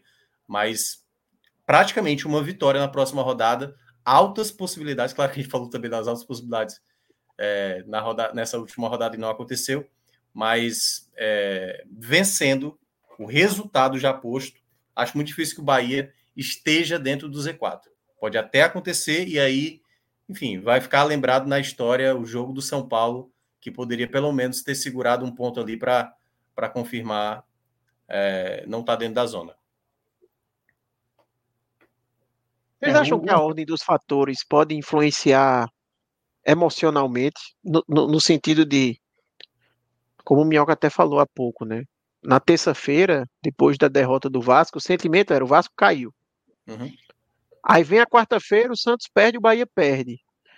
Vocês acham que essa ordem pode ter feito hoje o, o Bahia, talvez até o Santos, está num momento pior do que o Vasco, porque o Vasco é como se assim, ele já passou pelo fundo do poço. Na hora que veio na quarta-feira as derrotas, ele meio que, eita, melhorou um pouquinho minha situação emocionalmente, dá uma, um aliviado ou não? Isso não entra em campo, não vai influenciar não, nada. Eu, eu acho que isso vai entrar em campo, mas eu acho que está todo mundo no mesmo balaio. A grande questão, porque para o Bahia é, é o pior dos cenários, porque o Bahia tem está dentro da zona de rebaixamento, né? Ele se obriga a vencer. Perceba, o, o Vasco e o Santos, eles vão ter que pontuar ou até buscar uma vitória fora de casa nessa rodada, mas eles têm ainda essa possibilidade. Cara, se o Bahia se, se atrapalhou contra o São Paulo, pode se atrapalhar também contra o América. E aí tá, tá de bom tamanho, entendeu? Mas como vai ter, vai ser os jogos simultaneamente, o gol que sair em cada lado, ele se torna. Vamos lembrar da última rodada da Série B, né? Quando abre o placar o Novo Horizontino e depois abre o placar, é, quem foi que abriu depois? Foi o Vila, o Vila Nova, não. Foi o ABC, né? O ABC abre o Vila Nova. Naquele momento, o esporte sabia: se eu fizer um gol, eu entro, eu entro no, no, G4. Aí o esporte faz o gol. Só que o Atlético Goianiense sabia: pô, se eu fizer um gol, eu entro no G4 também. Eu tiro o esporte. Cada situação vai assim. Agora, é, é, todo lance vai se tornar um desespero, uma bola perdida, uma falta, uma expulsão. É por isso que essa, a partir da próxima rodada, não vai ter mais essa coisa do, do efeito joguei o problema para o outro lado. Na prática, tá todo mundo junto. É quase como se fosse a mesma partida, né? Então vai estar tá rolando Atlético Paranaense e Santos, que é o mesmo Grêmio Vasco, que é o mesmo América Mineiro e Bahia. Os três jogos simultaneamente, assim, um gol do Bahia é como se fosse um gol do Grêmio com um gol do Atlético Paranaense. Um gol do Atlético Paranense é um gol para o Bahia. Um gol do, do Santos é um gol do América Mineiro, praticamente. Então, cada gol que for saindo nesse domingo vai dar, tá dando o tom dentro do jogo. Agora, ninguém vai estar tá jogando em casa, certo? Vai ter torcida, vai ter torcida visitante, obviamente, mas não vai ter o clima de, sabe, de estádio, tipo, vibrando com. Opa, sai um gol lá do Grêmio. A reação, assim, espontânea dentro do estádio, empurrando a equipe para tentar o gol né? Que também pode ter outro, outro efeito, né? Às vezes, quando tem esse fator é, da torcida vibrando, né? muitas vezes o time não responde bem e tal. Depende de cada elenco. Mas eu acho que tá todo mundo no mesmo patamar. Eu acho que o que afetou foi isso. Foi o, a, a, ordem aí dos jogos da, dessa rodada que foi deixando o Vasco mais aliviado, mas passa longe de, de tranquilidade aí para Santos e Vasco. Mas eu acho que o que pode ter sido positivo para o Bahia é porque ele pegou a América. E certamente os adversários não projetam é, com tanta facilidade, com tanta probabilidade que o, que o Bahia não vença. É, se o Bahia pegasse, sei lá, o Cuiabá fora de casa, talvez o Santos e o Vasco pudessem, pô, se eu empatar aqui fora, não, talvez o, seja difícil para eles ganharem fora de casa.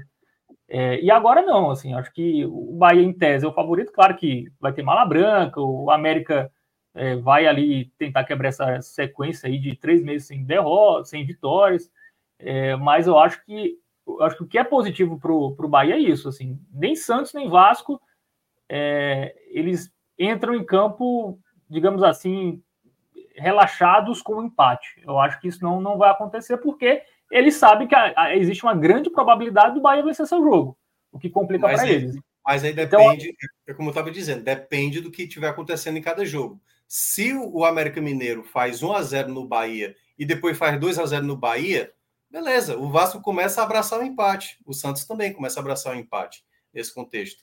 Porque é isso que eu estou dizendo. A pressão diminui quando o ABC, por exemplo, fez 2 a 0 Quando o ABC fez 2 a 0 o, aí o Atlético Goianiense, caramba, velho, a gente precisa fazer um gol agora que aí garante o acesso, entendeu? E o Só esporte, no né? desespero, o torcedor do esporte começou a olhar para o jogo do Atlético Goianiense, o jogo do Juventude, entendeu? O Juventude ficou no desespero.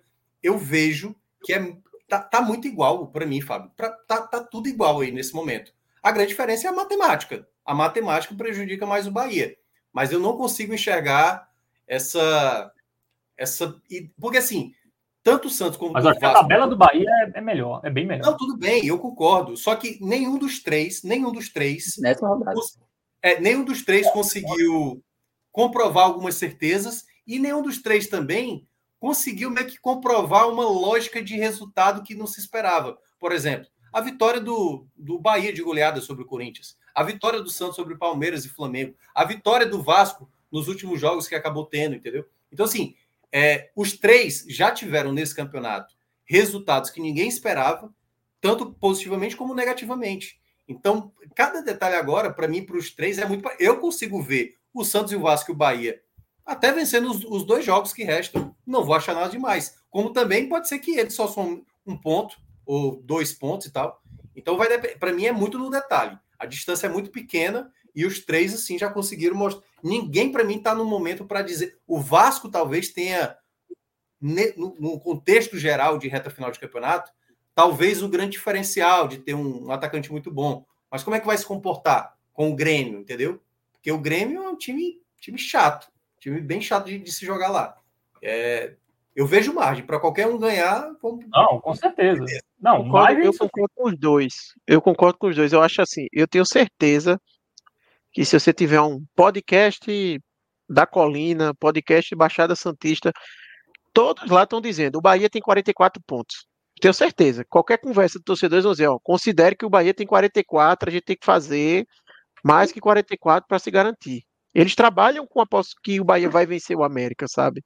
Eu não acho que ninguém lá faz conta de, ah, não, o Santos ou o Vasco vai escapar com menos do que 45 pontos, justamente porque eles acreditam que o Bahia vai chegar a 44.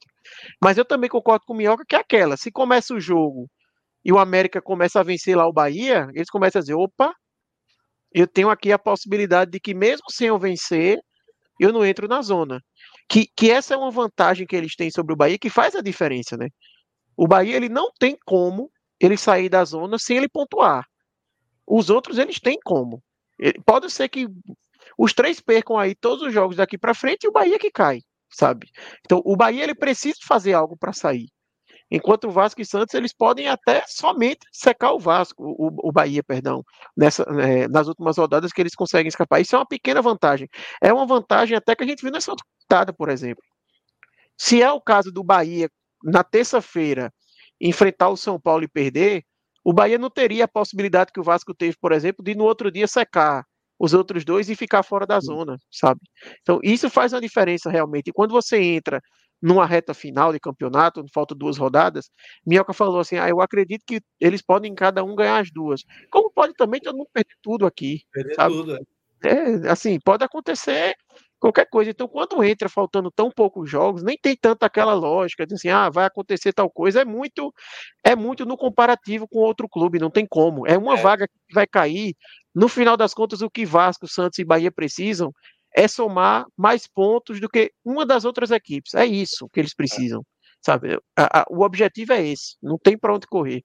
É, eu acho que é a matemática que vai contar aí, assim, muitas vezes. Eu, eu vejo com uma 45 pontos, nem sei como é que tá na UFMG, se eles atualizaram qualquer coisa, o Pedro, o Pedro não, não sei, o Fábio, o Arthur, que tiver acesso, que aí para saber quanto é que tá a pontuação para 45 para escapar.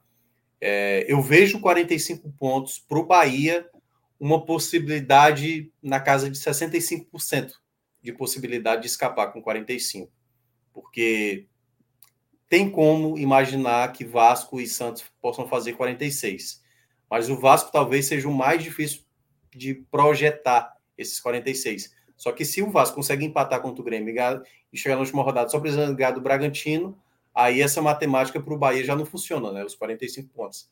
Então, é, eles colocam vejo... nesse momento 17% de chance de queda com 45 pontos. Então, seria no caso 83%, né? Eu falei 60%, né? É, e aí, talvez também, porque assim, uma coisa é o 45 para o Vasco, e uma coisa é o 45 para o Bahia, né? 45 para o. É.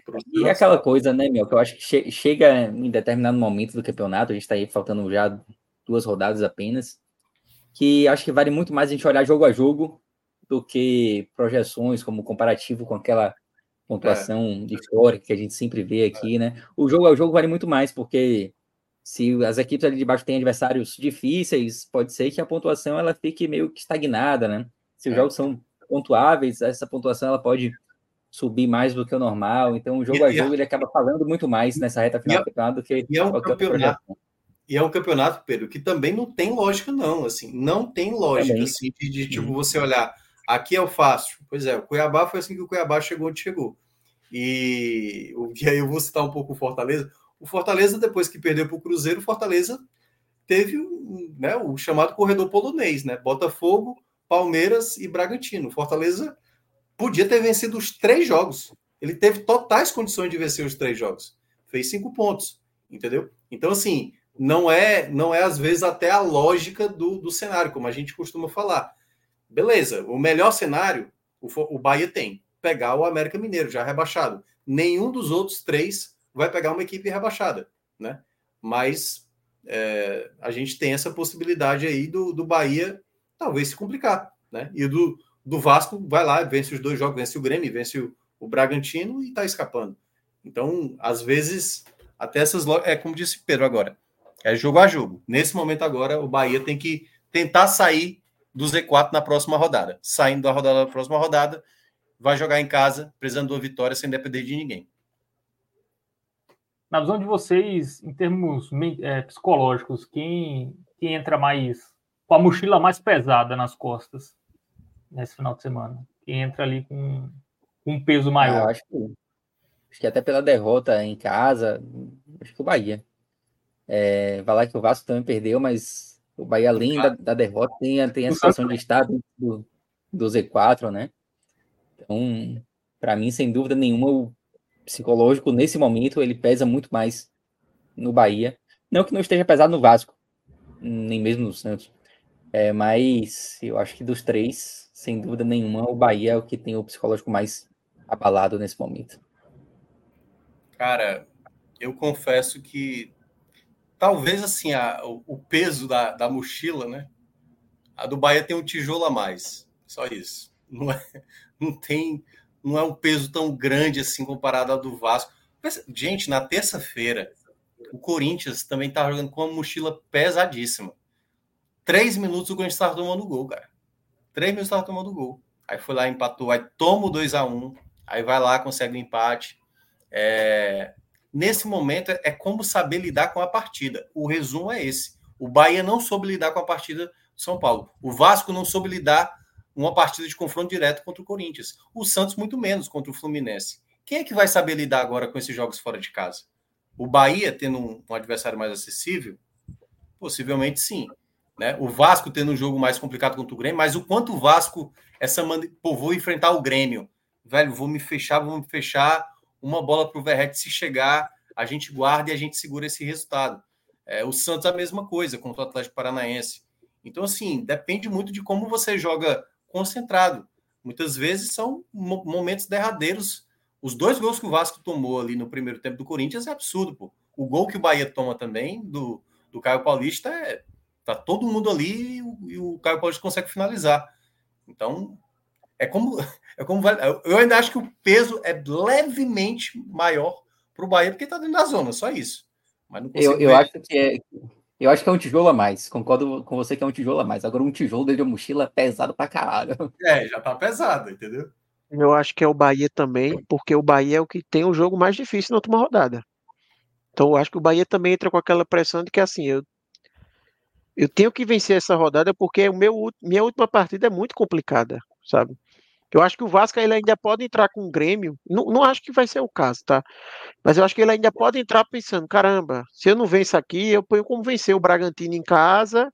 E se o Bahia não soma quatro pontos, se o Bahia só vence um jogo, essa vitória contra o Bragantino seria o suficiente. O Bahia não tem como entrar com o América pensando: ah, não, eu, eu, eu resolvo minha vida contra o Atlético Mineiro em casa, sabe? Acho que a pressão para o Bahia para vencer esse jogo é muito grande, porque é a oportunidade do Bahia. Depois o Bahia vai ter o jogo mais difícil que alguém pode ter, porque o Atlético Mineiro hoje é quem joga o melhor futebol no Campeonato Brasileiro, né? Acho que isso dá um, um temperinho a mais ali na pressão, sabe? Eu também não acho que é, dispar... que é grande a diferença. Eu acho que é um tijolinho. Mas eu concordo com o Pedro. Um tijolinho faz diferença, né? Faz... É, é. Você e... sabe se Hulk e o Paulinho estão pendurados? Só só porque isso é uma informação muito importante. Porque se algum deles estiver pendurado, nesse momento hoje, eu até falei isso aqui em algumas lives passadas, a melhor dupla de ataque para mim hoje do Brasil é Paulinho e Hulk, assim, é, são absurdos, assim, não à toa eles estão entre os melhores na minha avaliação do Campeonato Brasileiro.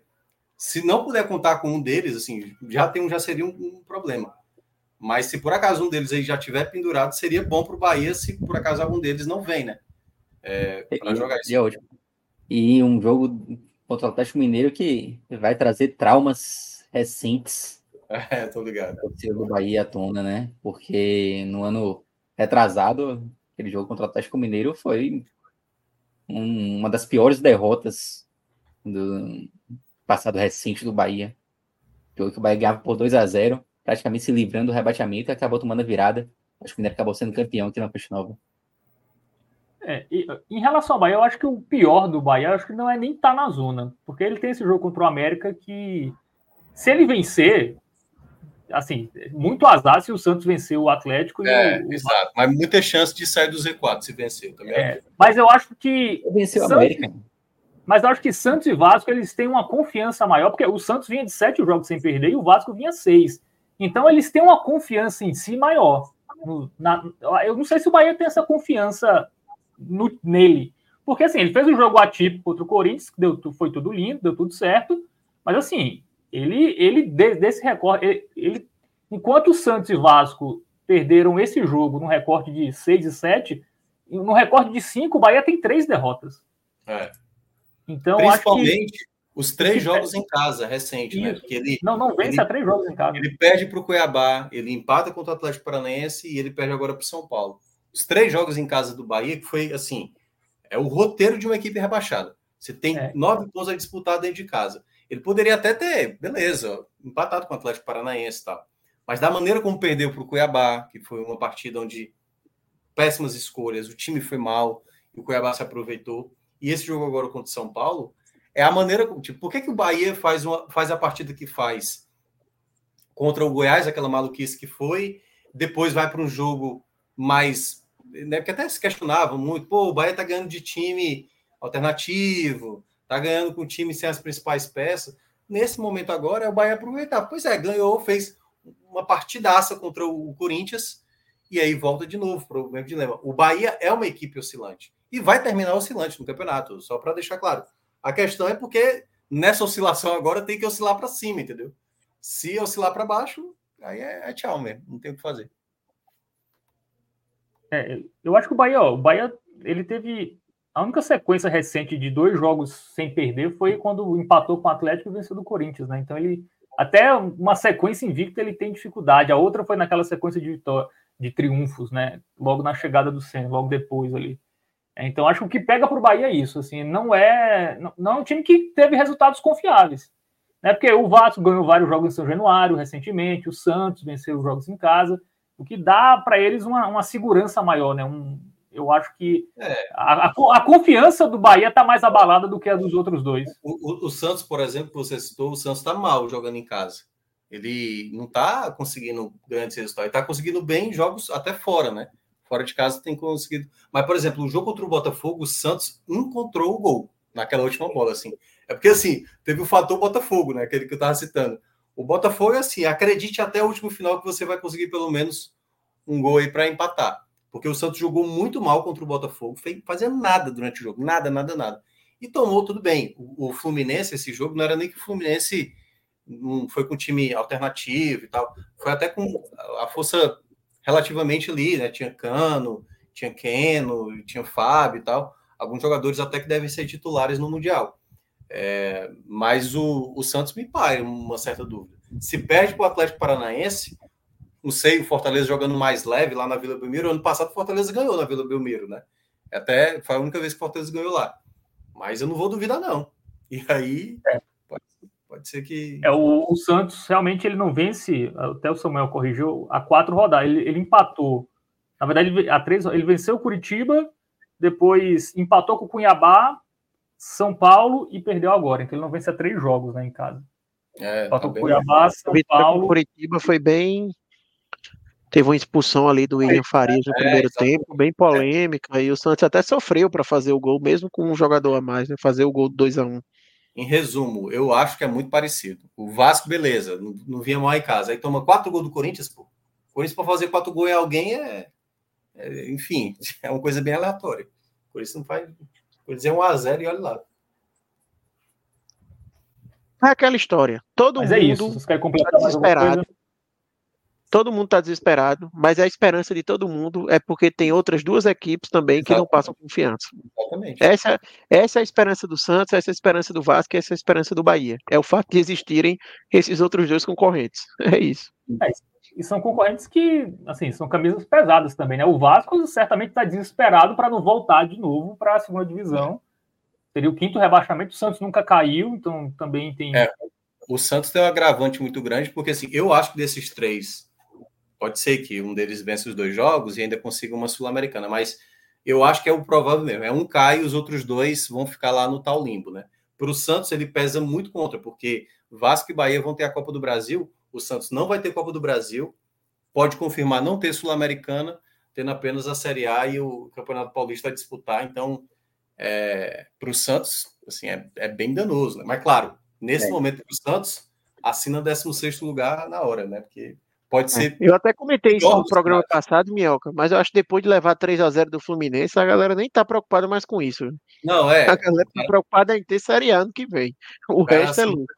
É, porque eu tô dizendo assim, é o combo, né? Já não vai ter Copa do Brasil, já não vai ter torneio internacional e ainda vai ter que disputar pela primeira vez. Eu até tá falando, né? O campeonato é do Botafogo, mas o Santos pode dar meio que uma ofuscada nisso, né? Porque um rebaixamento do Santos também se torna histórico, né? Assim, que isso nunca aconteceu. E o, e o Santos, aí... a, a condição financeira do Santos numa ah, Série B seria pior do que do Bahia é. e do Vasco, né? É, é, o Vasco, eu, eu acho que dos três aí, o que cairia é, com mais tranquilidade, se é que dá para falar de tranquilidade e um rebaixamento, são, são coisas opostas, mas o que cairia com uma situação melhor seria o Bahia. Bahia é, em termos é. financeiros, né? É, o é, Vasco, por mais que exista também um, um grupo ali por trás, é, que tem um potencial econômico forte, mas é uma SAF meio complicada, né? Meio complexa. É, o é, Santos, Santos cairia. Trazendo pagamentos, né, Pedro? Então Desastrosamente com vários problemas financeiros. Vários o problemas Santos financeiros. cairia numa situação bem, bem complicada. Se eu sou um time da B, eu acho que o time mais chato para ter na Série B do ano que vem é o Bahia. Sem dúvida, concordo. É. Investimento, né? O América pode pensar nisso ou não? Não, não consegui ouvir, Fábio, tá meio baixo o, o América pode pensar nisso no jogo. O, acho que não vai. Ah, vai. Já vai ser um concorrente, né? Tipo assim, vamos deixar o Bahia mesmo aí, porque próximo ano se torna vaga mesmo. Mas aí que tá, né? Entra também a tradição, né? Que o cara olha, pô, cara, o Santos e o, e o Vasco é quase como uma. Apesar do Vasco também, né? Acho que o Vasco se tornou mais Série B do que é, Série A. O Vasco tá virando o América, né? Sim, assim, em, termos de desempenho em campeonatos brasileiros, o Vasco está se tornando um América Mineiro. É, mas é, é porque. Vai, bate na B, volta, aí disputa para não cair, aí consegue uma campanha boa, como o América conseguiu, mas assim, depois volta à realidade de brigar para não cair. É triste, mas é a realidade do Vasco atualmente em campeonatos brasileiros. Né?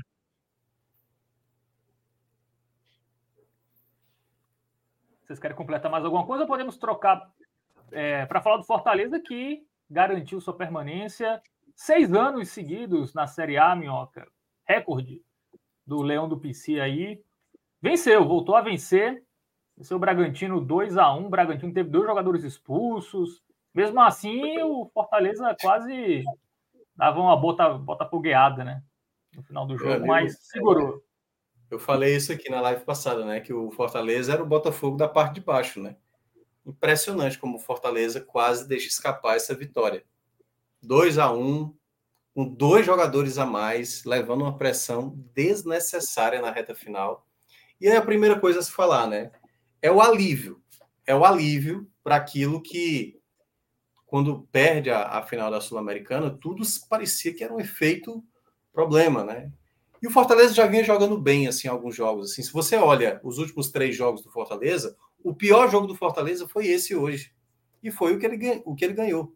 Ele jogou melhor do que o Botafogo, ele jogou melhor do que o Palmeiras. Só que esse sistema defensivo que não passa confiança velho, é um desespero. E eu acabei de falar do Bahia, né? Assim, o Bahia não vai se mostrar estável, faltando dois jogos para enfim, vai terminar com essa instabilidade. O Fortaleza também ele termina esse campeonato com essa instabilidade, principalmente no seu sistema defensivo.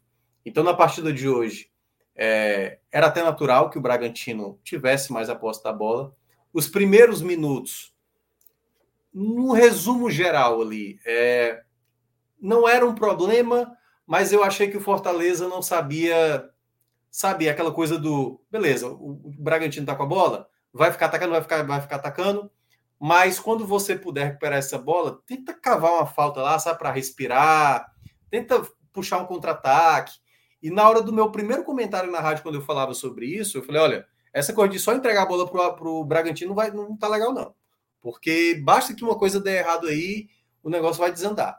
E aí foi quando o Bragantino errou uma troca de passe, tocou no pé do Caleb, que tem sido determinante para o Fortaleza na certa final. E aí, um ponto só destacar, antes de continuar a análise da partida, por que, que eu acho que o Caleb está se encaixando bem no Fortaleza nesse momento? Porque ele até era um jogador que entrava melhor no segundo tempo e agora como titular. Os torcedores do Fortaleza vão lembrar que no ano passado, quando o Fortaleza tem aquela recuperação, boa parte vindo de uma segunda janela. É por isso que muitas vezes eu entendo o torcedor dizer que essa segunda janela desse ano não é tão boa, certo? Principalmente se a gente compara com o do ano passado. Então, a primeira coisa, o torcedor do Fortaleza tem que tirar a janela de 2022 como regra, certo? O que deu certo em 2022, perceba, tem jogadores que tem atualmente no elenco que são daquela janela, tem muita gente hoje que nem morre de amores, não. Como é o caso do Galhardo, o Brits e tal, que a torcida está até meio irritada com o Brits e tal. Sacha também hoje não passa longe do torcedor ter total confiança. O Caio não está vivendo um, um grande momento. Na verdade, o que eu acho que muitas vezes pesa é quando o ambiente está muito carregado, muito carregado, um jogador que está mais distante, ou pouco jogando, ou que estava fora, talvez seja uma solução melhor. E eu acho que é o caso do Caleb. O Caleb, eu acho que foi uma ausência muito sentida na final da Sul-Americana. Teria sido uma peça bem importante para o Fortaleza é, naquela reta final do jogo, que não aconteceu. E por isso que eu acho que ele está sendo bem determinante. Porque quando teve, no ano passado, esses jogadores chegando, né? Galhardo, como eu citei, Caio, Caleb, Brits e tal. Caleb não, desculpa. É, Sacha e tudo mais. É, esses jogadores, quando chegaram, eles chegaram mais leve, entendeu? Eles não vinham carregando o peso de toda a temporada, da sequência de jogos que o Fortaleza fazia, fazia, fazia, jogava bem, tomava gol no final. Aí o que era derrota se tornava, é, que era empate se tornava derrota, o que era vitória se tornava empate. E até no jogo do Atlético Mineiro, que era uma vitória que se tornou derrota, né, no ano passado. O fato de ter um jogador com a qualidade do Caleb chegar para esse momento que está todo mundo estafado, essa lucidez do Caleb foi determinante para o Fortaleza voltar a jogar bem, né? Claro, o sistema defensivo não tem nenhum atleta. Você poderia falar, tem um Bernardo Chapo, que o Voivoda não utilizou. Se ele não utilizou, é porque o cara não está tendo qualidade suficiente para jogar. Né? Assim, se ele tivesse o mínimo razoável para jogar, estaria jogando. Não é o caso né? O, o enfim, o Tobias está mal, o Benevenuto também está mal. Então, queira ou não, o Fortaleza vai terminar essa temporada com esse plano de sistema defensivo. Então, quando o Fortaleza abre o placar no belo passe do Caleb para o gol do Pikachu, naquele contexto, estava muito bom porque o Fortaleza não conseguia, muitas vezes, segurar essa bola no ataque. Achava muito, muito perigoso. Mas voltou até a mesma situação. O Bragantino com a bola, atacando, atacando, atacando, novamente, quando eu estava no meio do comentário lá explicando que o Fortaleza, olha, esse tipo de jogo não é interessante. Sai o segundo gol do Fortaleza, né? Numa jogada que teoricamente nem sairia, porque o Galhardo tentou tocar de primeira, a bola acabou sobrando ali no pé dele. Ele aciona o Caleb, que faz uma jogada espetacular para sair da marcação e fazer o 2 a 0 Quando faz o 2 a 0 com poucos minutos do primeiro tempo, a grande questão é em quanto tempo o Fortaleza vai resistir, ou se o Fortaleza vai terminar o jogo sem tomar o gol. Depois do 2 a 0 do Fortaleza, Fábio, foi o momento mais assustador do Fortaleza. Teve uma cabeçada do Capixaba na pequena área, porque a bola foi em cima do João Ricardo, mas saiu uma cabeçada no canto. Fortaleza tinha tomado o gol. A bola ficava passando na área e ninguém cortava. Ia para um lado, para o outro, para sobrar no jogador do, do Bragantino. A bola saía da área, sobrava no pé do, do jogador do Bragantino.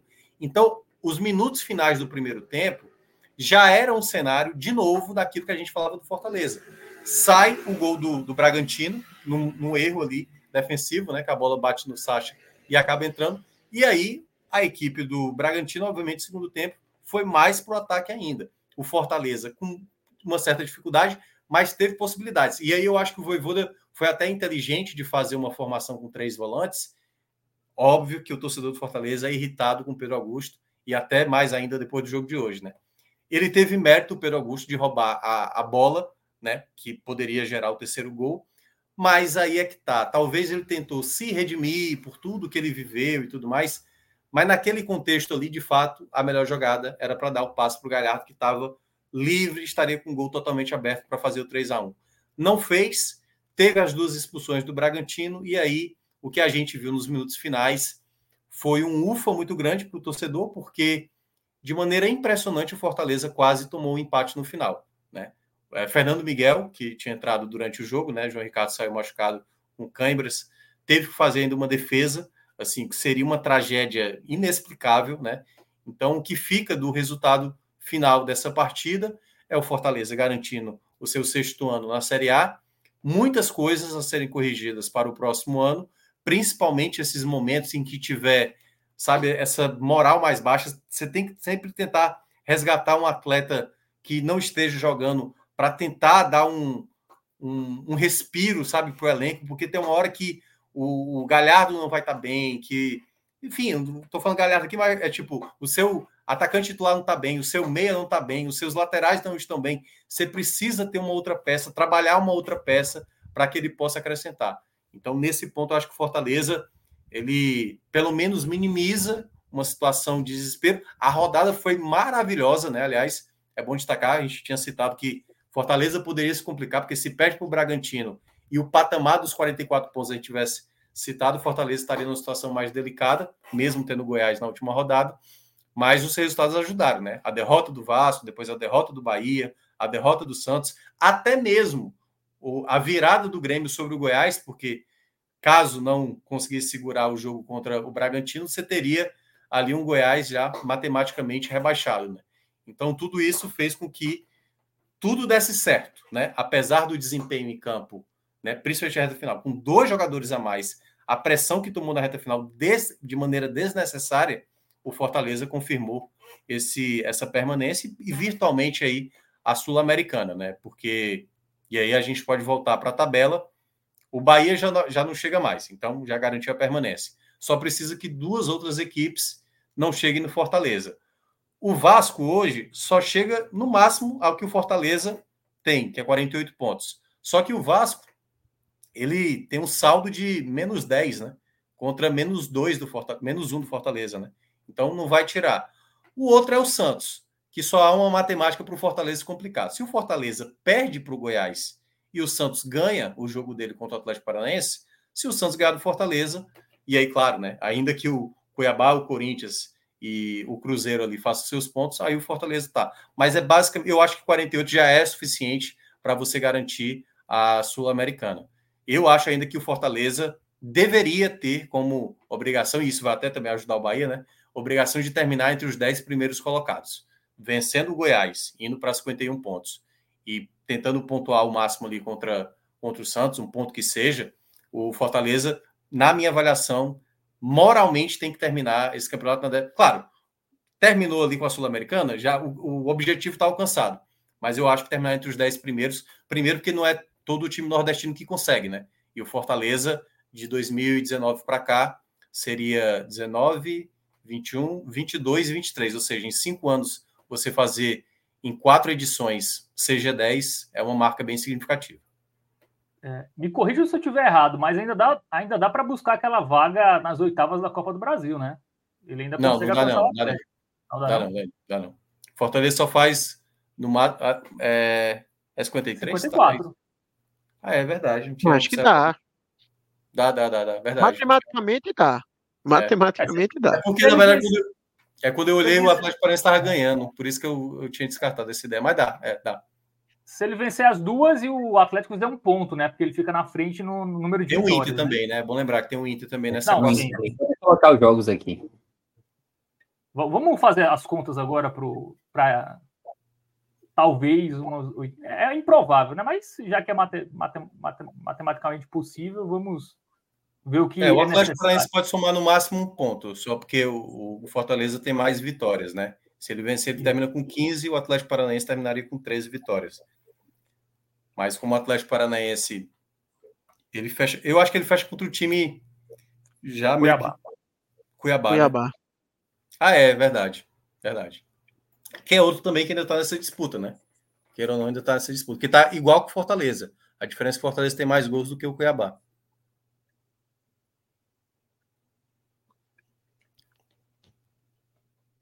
Corinthians e Cruzeiro, né? Mas assim, eu não, acho que O Corinthians não tem mais como, né? É. Quem critério de desempate, ele perde para todo mundo. É, eu acho que o Fortaleza, assim, o G10, eu já falei isso há um bom tempo, né? Eu acho que naquele jogo do Atlético Mineiro que vocês estavam projetando ainda Libertadores, eu falei que o G10 para o Fortaleza era o objetivo, assim, bem legal mesmo, assim, para quem já tinha perdido a, a vaga na, Sul, na, na a vaga da Libertadores via Sul-Americana, eu via com bons olhos terminar no G10. E aí, claro, depois fazer dispensas no elenco e tudo mais, mas eu vejo para o Fortaleza agora. Só que, assim, o que eu acho que pesa para o Fortaleza contra, sabe, assim, é, é um momento assim, cara, o fato do Fortaleza levar essa pressão do Bragantino, mesmo com dois jogadores a mais, sabe, é o peso de carregar, velho, 10 jogos sem ganhar, 10 jogos. E aí, o fato de você ter tanto medo de deixar escapar essa vitória, o time joga, assim, com medo, né? Pode ser que jogue mais leve agora contra o Goiás e deve ser casa cheia, a torcida deve chegar até o último jogo do ano, então eu acho que vai bater talvez 40 mil fácil aí nesse jogo do domingo. Não sei também, porque o jogo do domingo é sempre complicado. Mas é isso. Para isso que eu ia comentar, eu acho que agora o Fortaleza tendo essa vitória, por mais que em termos de desempenho não tenha dado essa confiança, mas tira uma pressão muito grande ali, né? Tira uma pressão muito grande por vários fatores. Além de você encerrar uma sequência negativa, você apaga de vez aquele risco né, de, de queda. Matematicamente, Fortaleza está garantido. Você encaminha muito bem uma vaga na Sul-Americana. Então, o Fortaleza, ele realmente ele agora vai entrar no campeonato para essas duas próximas rodadas com, sim, só, só tem a ganhar, vamos dizer assim, né? Já garantiu o um mínimo ali, agora é buscar um algo a mais. Eu concordo com o Minhoca, eu acho que o G10 é um objetivo bem interessante para o Fortaleza e bem justo ali, diante do que a equipe mostrou na temporada, o que a equipe investiu, o que a equipe teve de. Né, até mesmo de desempenho né, na maior parte da temporada, seria o, o justo assim, a equipe conseguir isso. É, nesse momento agora. Tem grande, chance, tem grande chance de entrar no G10 já nessa rodada, né? É. Porque pega o Goiás em casa, o São Paulo tem um jogo duríssimo contra o Atlético Mineiro fora. Então, é uma grande possibilidade de Fortaleza terminar a 37 dentro do dia 10. Ah, e para mim, é, isso é até mais simbólico, porque assim, eu volto a falar, o Fortaleza chegou para essa Série A, mesmo tendo um bom retrospecto, eu sempre acho que assim, você tem que ter cuidado. O Fortaleza vem no, com gestões muito responsáveis nos últimos anos, mas a grande questão, quando você olha hoje, né, assim, talvez o Red Bull Bragantino seja hoje num patamar parecido ao do Fortaleza, claro, investimento diferente, o, o Bragantino tem uma empresa de fato enxertando dinheiro, então assim, é até sacanagem comparar Red Bull Bragantino com Fortaleza, porque tem um dinheiro garantido ali para o Bragantino, né? Exercer a política, não tem pressão nenhuma. Hoje eu até estava vendo o Caixinha dando coletiva, né? No começo da partida, o Caixinha sorrindo, velho. Assim, um time que quatro jogos sem ganhar e perdendo uma vaga direta na Libertadores. Você imagina se é o Grêmio, se é o Fortaleza, se é o São Paulo, entendeu? Não teria sorriso. Ele não, não teria... O jogo lá contra o Botafogo, antes de começar o jogo, a galera tava gritando: é pipoqueiro pro Botafogo. Hum. Aí o Bragantino faz 1 a 0 leva a virada. E a turma ainda estava cantando que o Botafogo era pipoqueiro. Eu quase que virei assim, meu amigo, quem está sendo pipoqueiro aqui é o Bragantino nesse jogo. Só que é. assim, a pressão é tão baixa que assim, a galera nem. Se, se, é. fosse uma, se fosse uma equipe de massa, assim, pô, você tem a chance de vencendo em casa, sumir a liderança e tal, e você leva a virada em cinco minutos, tá entendendo? Assim, você fica. O ambiente na arquibancada é outro, completamente. É, e, e, aí é, eu vejo que é, esse é o método, porque perceba, desses 10 primeiros, você tem, né, além do Palmeiras, do Botafogo, do Atlético Mineiro, do Flamengo, do Grêmio, do Bragantino, Fluminense, Atlético Paranaense, São Paulo e Inter, todas essas equipes aí, tradicionalmente, numa parte de cima mesmo, entendeu? O Fortaleza que quebrou a lógica nos últimos anos de terminar sempre entre as primeiras. Então, eu vejo potencial de ficar na frente do São Paulo, e eu tinha falado até umas horas atrás, o Fortaleza, se ficar atrás do Cuiabá, se ficar atrás do Corinthians, porque, pelo que essas equipes mostraram no campeonato, claro, fazendo uma ressalva ao Cuiabá, o Cuiabá foi uma equipe muito competente, não foi vistosa, mas foi uma equipe muito competente. É, nesse contexto, eu vejo que Fortaleza terminaria com aquele saldo positivo, porque o que estava desenhado nesse final, Fábio, era, sabe aquela coisa do tipo, é sério, cara, vai terminar dessa maneira, de maneira melancólica, sabe?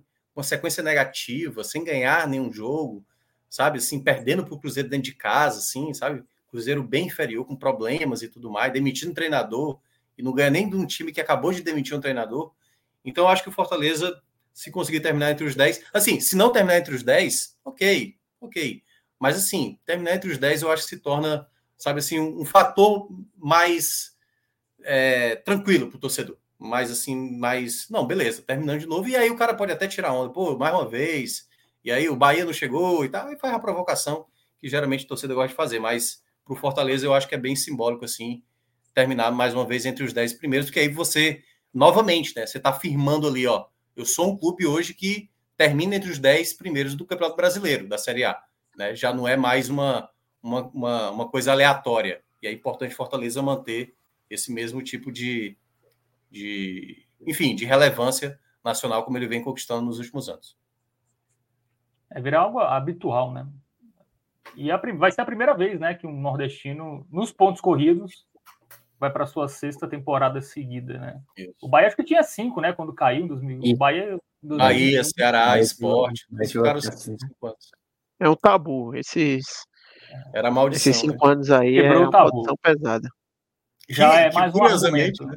Que curiosamente parecia que. Tipo, será que vai realmente bater de novo o tabu, né? Depois dessa sequência negativa? Mas confirmou. Pois é, em relação àquela vaga da Copa do Brasil, né, Minhoca, que é são Paulo e Fluminense não entram nessa conta, né? Porque eles já não estão. Entram nessa conta. Não entram nessa é... conta. Então ele teria que torcer para fazer os seis pontos, obviamente, o Inter fazer no máximo quatro e o Atlético Paranaense fazer no máximo um. Me corrijam se eu estiver errado. É isso mesmo. É isso mesmo. É, não, não é tão impossível, né? Assim. Mas. É, o, o, Improvável, o mas possível. É o, é, o Atlético ali tem dois jogos que mesmo a fase não tão boa do Atlético, dá para o Atlético Paranaense, né? Vencer ali um dos jogos. É, mas, é, enfim, é, eu diria ali por volta de uns, uns 12% de chance, assim.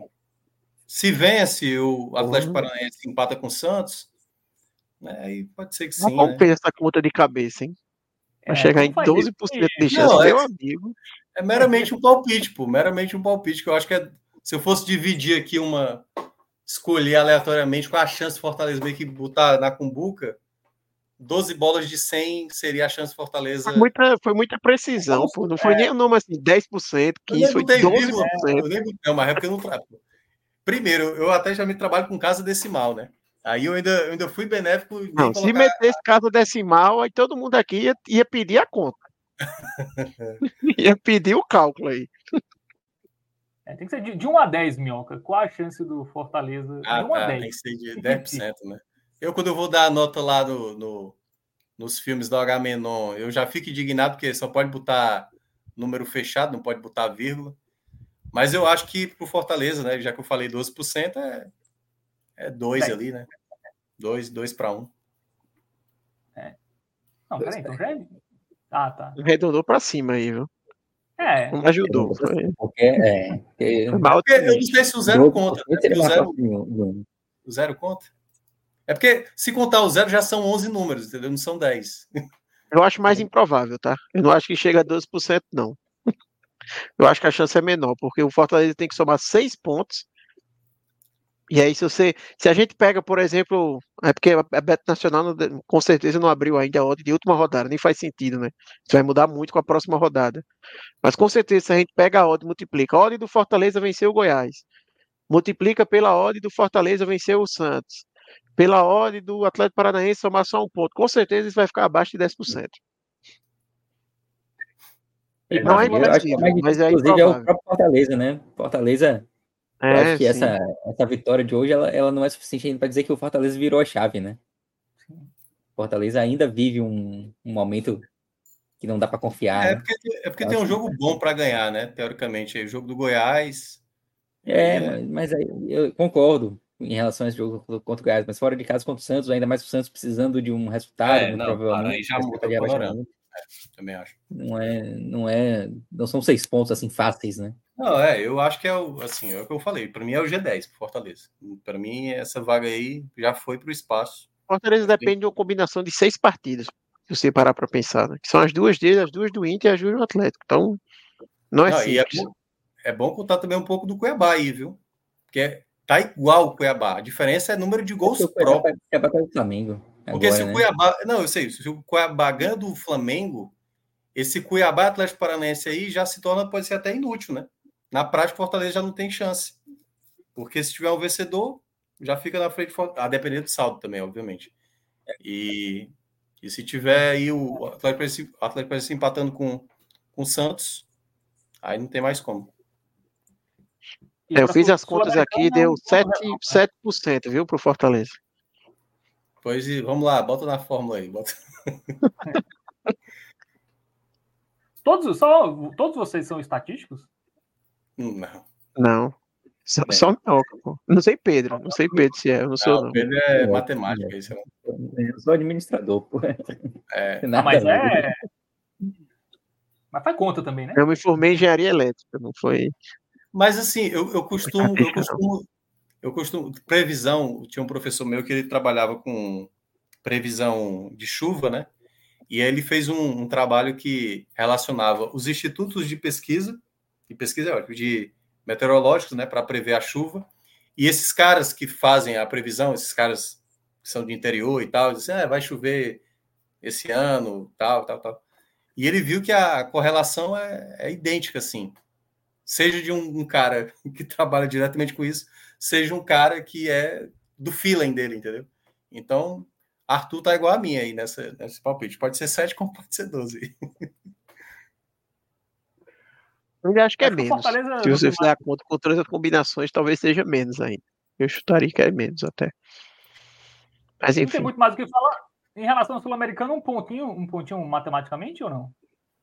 É um ponto, né? Matematicamente, né? sim. Matematicamente é um ponto. Matematicamente é um ponto. Então, Sul-Americano está garantida. é porque, só, vai... só, só para explicar o porquê, né? Porque se o Fortaleza chega a 49, o Vasco não chega mais, o Santos pode chegar a 49, mas o Santos tem saldo de menos 21. Como é que tira 20 gols de diferença? 10 a 0. Santos na, na última rodada em cima do Fortaleza. Aí ele tira o Fortaleza e ainda que Cruzeiro, Corinthians e Cuiabá passem o Fortaleza. Então, um ponto para o Fortaleza garante a Sul-Americana matematicamente. Muito bem. Vamos falar um pouquinho dessa parte de cima agora? Tivemos aí o Flamengo dando praticamente adeus, né, à disputa do título, e o Atlético Mineiro, amigos, eu não sei na opinião de vocês, mas o Atlético está mais na briga hoje do que o Flamengo. Talvez não faça o Fluminense se esforçar um pouco mais contra o Palmeiras, já que o Flamengo não é o não é o quem está mirando. É, não, não muda o contexto. A gente estava conversando isso na, na, última live, né? Que ah, ah, como é o Flamengo que está ali para ultrapassar o Palmeiras, o Fluminense vai Cara... relaxadíssimo. Mas será que agora talvez o, o Fluminense. Quem jogar, né? Claro que vai ser o time reserva, não vai ser força máxima, mas mesmo é, se fosse o Flamengo ali que fosse o beneficiado, mesmo o cara reserva, o cara da base, o cara vai ficar ali meio com medo, né? De fazer um gol da vitória e tal, mas isso não deixa mais relaxado quem vai jogar. Jogar à vontade, jogar para vencer mesmo, sem preocupação, já que o talvez, né, o time que é, tem mais probabilidade de ser beneficiado diretamente é o Atlético Mineiro do que do que o Palmeiras ou para vocês o Palmeiras continua favoritaço aí para esse jogo? Para mim tá favoritaço já de um mais tempo. Mais favorito né? que nunca. Porque eu acho que o Fluminense não vai mudar o tempo que vai para campo, sabe? Não. Eu, é a postura. O time é, é, certo, mas assim, a, o grau de relaxamento que talvez fosse bem maior se fosse para ajudar diretamente o Flamengo do hum. que para ajudar o Atlético. Vamos lá. Eu nem, nem sei tanto Fábio, que assim, é até o que eu falei na. Aí, rapidinho, meu, é, vai ser bem rápido. É, é até o que eu falei na última, na última live, assim. Eu acho que. Eu não acredito que ninguém entre em campo pra não jogar sério, sabe? O que eu acho que acontece é o Fluminense não mandar o melhor time de campo. E eu acho que o Fluminense não vai mandar. E não só pelo Flamengo estar tá na disputa, eu acho que obviamente isso pesa, mas também por uma questão de que, ah, não, é um gramado sintético, é, vou jogar o meu Mundial agora, vou lá colocar sob risco meus jogadores. Tem essa, tem essa questão, sabe? E eu acho assim, principalmente se o Fluminense manda para campo um time, vamos supor, parecido com aquele que pegou o Bahia, né? Que deve ser mais ou menos parecido o time que o Fluminense deve mandar para esse jogo. Eu acho que os caras que forem, eles vão jogar com, com seriedade, até porque é oportunidade para muitos deles de ganhar uma vaga, chamar atenção, ficar o elenco no ano que vem, ganhar mais oportunidades na próxima temporada. Então, acho que isso vai acontecer. Talvez tenha um pouquinho ali, que é o que Gabriel falou na, na live passada, que é aquilo, o cara ter o medo de ficar marcado, tipo o grafite ficou no São Paulo como quem livrou o Corinthians do rebaixamento, né, que fez aqueles dois gols. Talvez tenha um pouco disso, mas eu acho que esses caras, principalmente, que não têm tanta oportunidade, jogam 100% sério, assim, a Vera, justamente por ser uma chance única, assim, para eles, sabe? Não acho que vai mudar muita coisa, não, sabe, pro esse jogo, não, sinceramente. É, no, no meu caso aí, para assim, a gente já tinha falado antes mesmo de rolar o X, né? Que to, a gente tinha olhado, acho que faltando umas seis rodadas, né? Gente, a tabela do Palmeiras tá muito boa, viu? E foi isso que aconteceu, né? O Palmeiras. O Palmeiras é a melhor equipe. Gente fala, falou do Fortaleza agora, falou, né, falou um pouquinho do Botafogo, que é equipe que destroçada, assim, sabe? Quando o negócio vai mal, uma sequência negativa. O Palmeiras é o contrário, cara.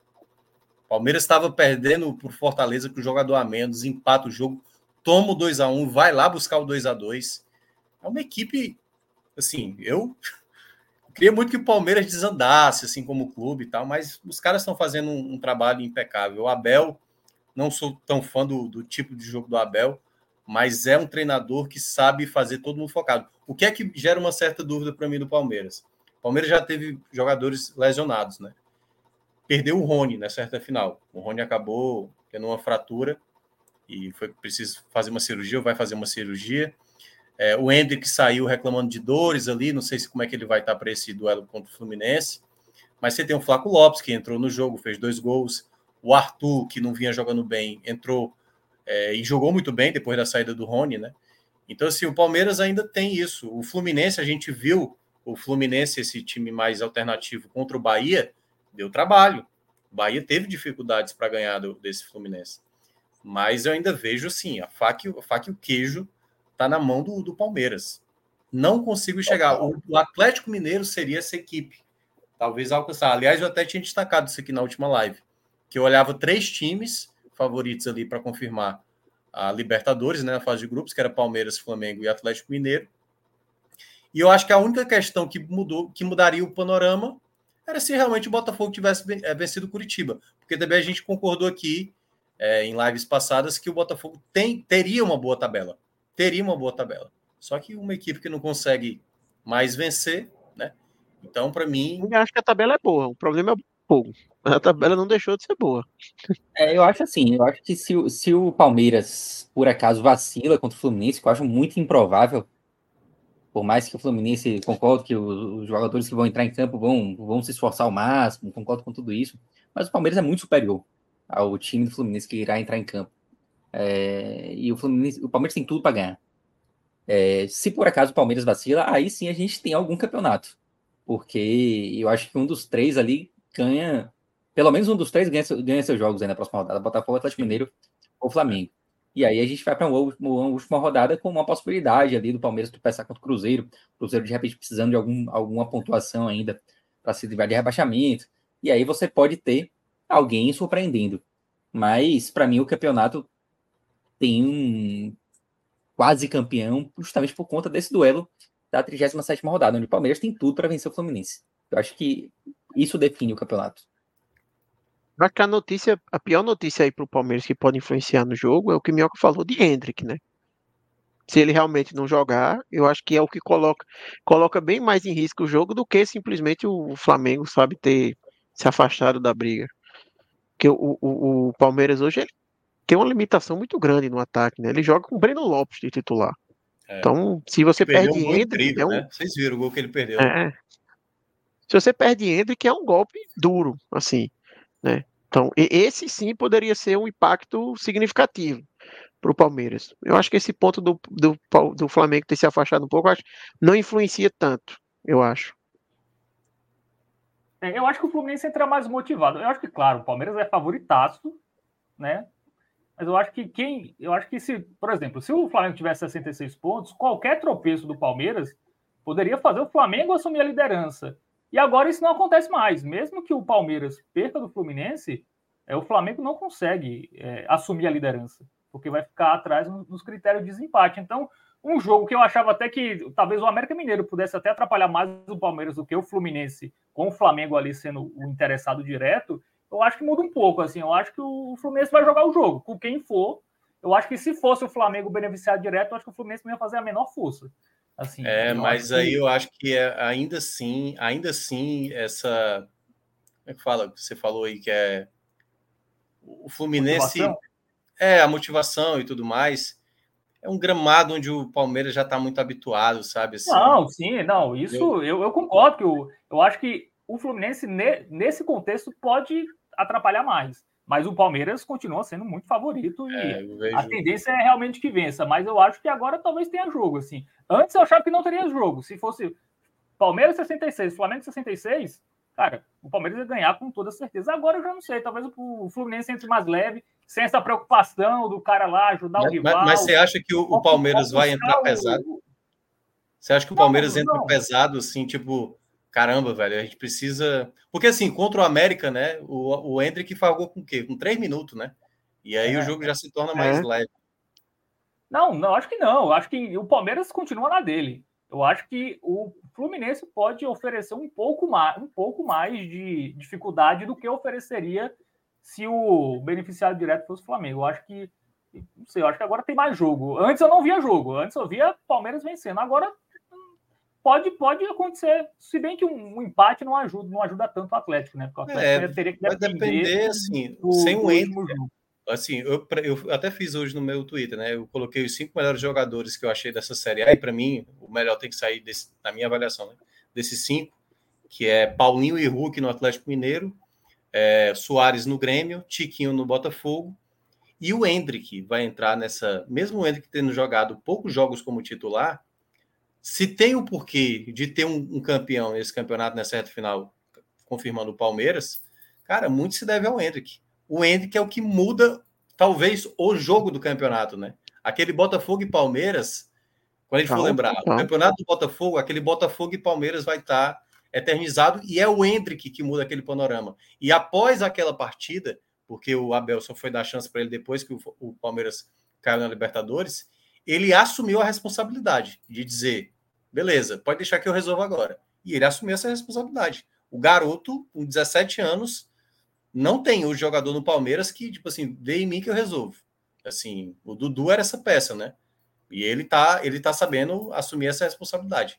Assim, para mim é um dos candidatos a ganhar melhor jogador, mas vai de cada um aí, né? O meu top 5 é esse, depois eu defino quem é o melhor aí. Tu falou do Hendrick, eu lembrei. O, o Palmeiras. Desculpa, Fábio, vai lá. Não, pode falar.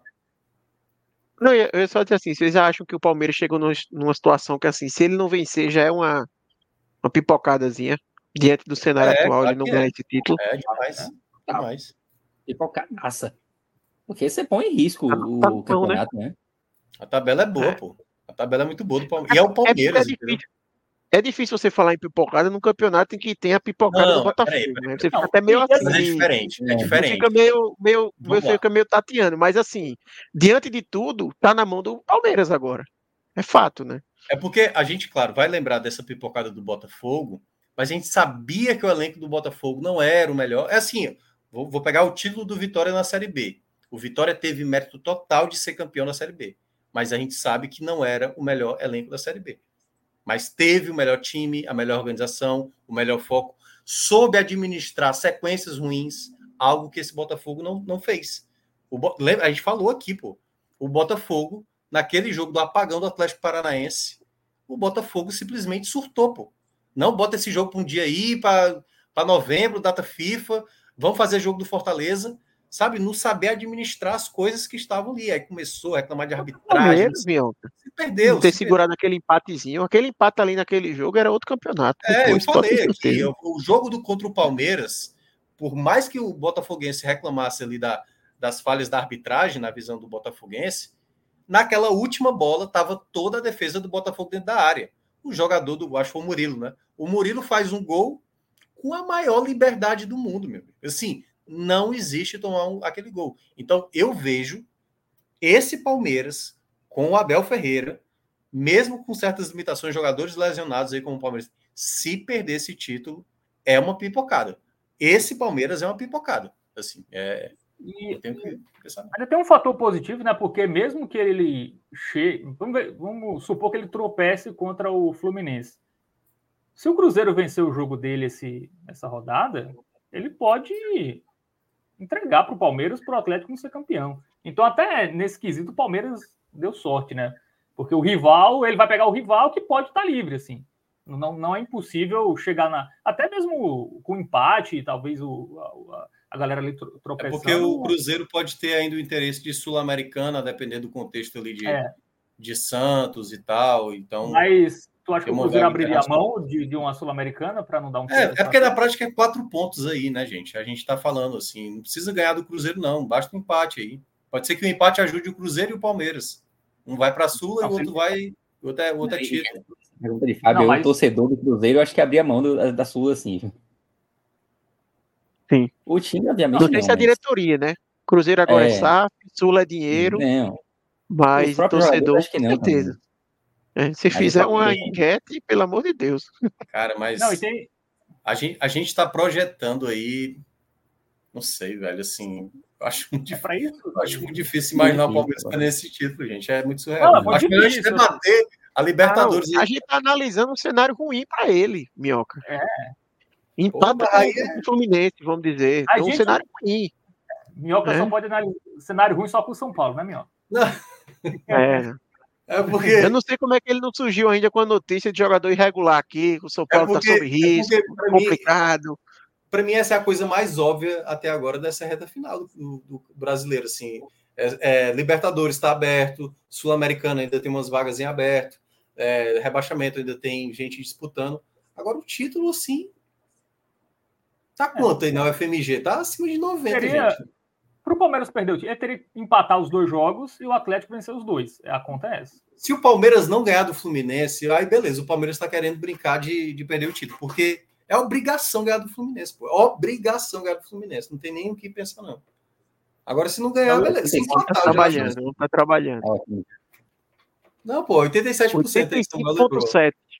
86%, 86% no FMG. 85,7%.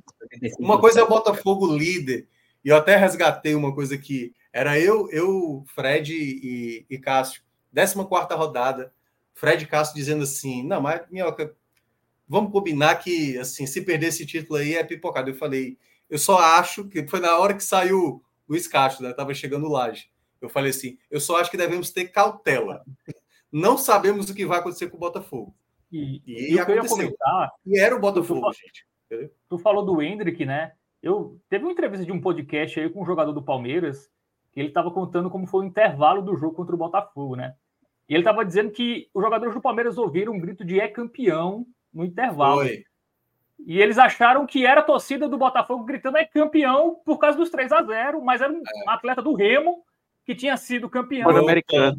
Pan, é, e, no, e no intervalo ele, ele, ele foi dar a volta olímpica lá e a galera tava gritando é campeão, e, é campeão. E aí o Hendrick disse, não, os caras estão gritando, agora eu vou lá no segundo tempo e vou acabar. Cara, o Botafogo é muito, cara...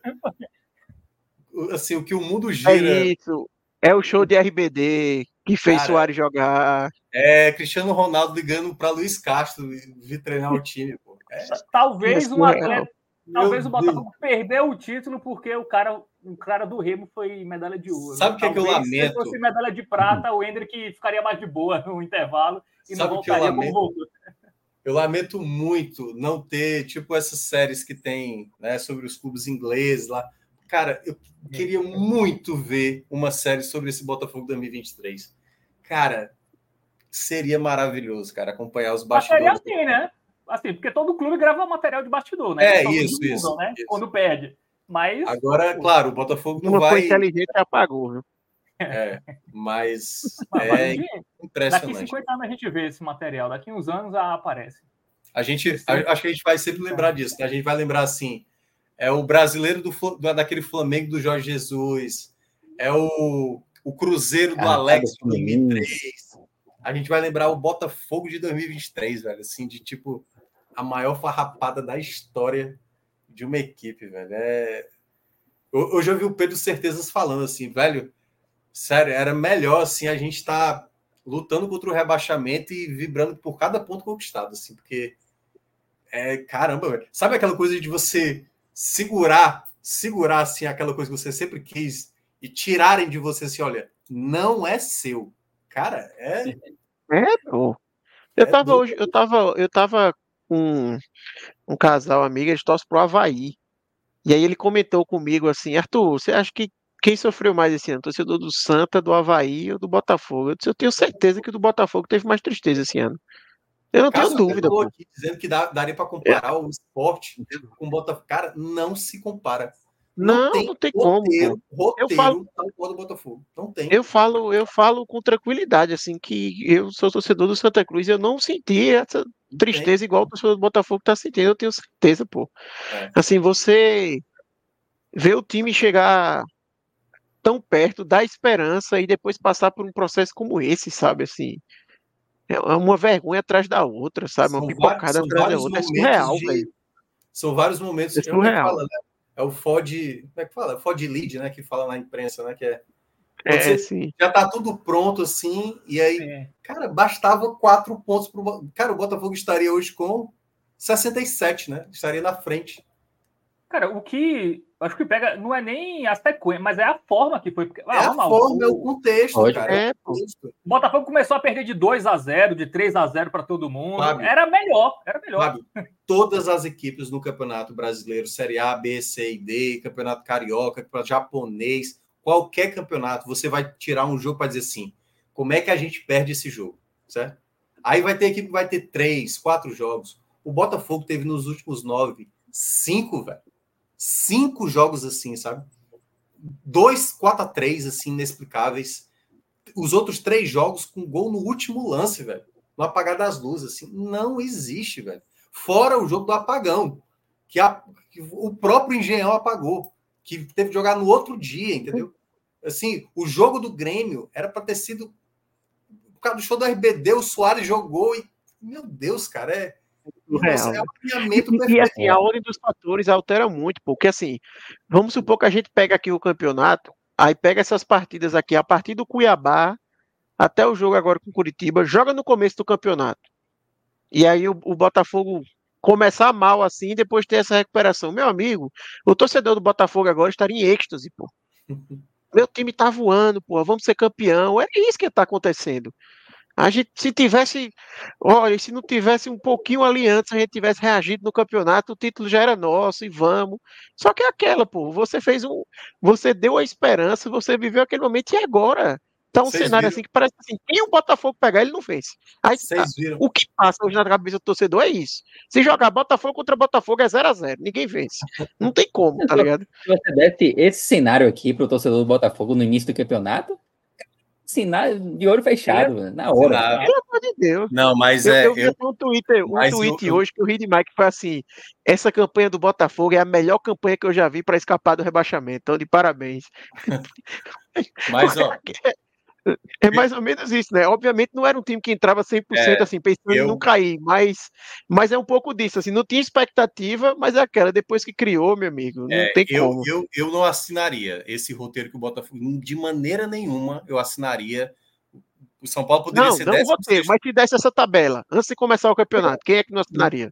Não, sem ver o contexto, eu assinaria. É, Se essa alguém... tabela, essa classificação aí. É, é isso que eu estou dizendo. Sem ver o que aconteceu no campeonato, eu assinaria.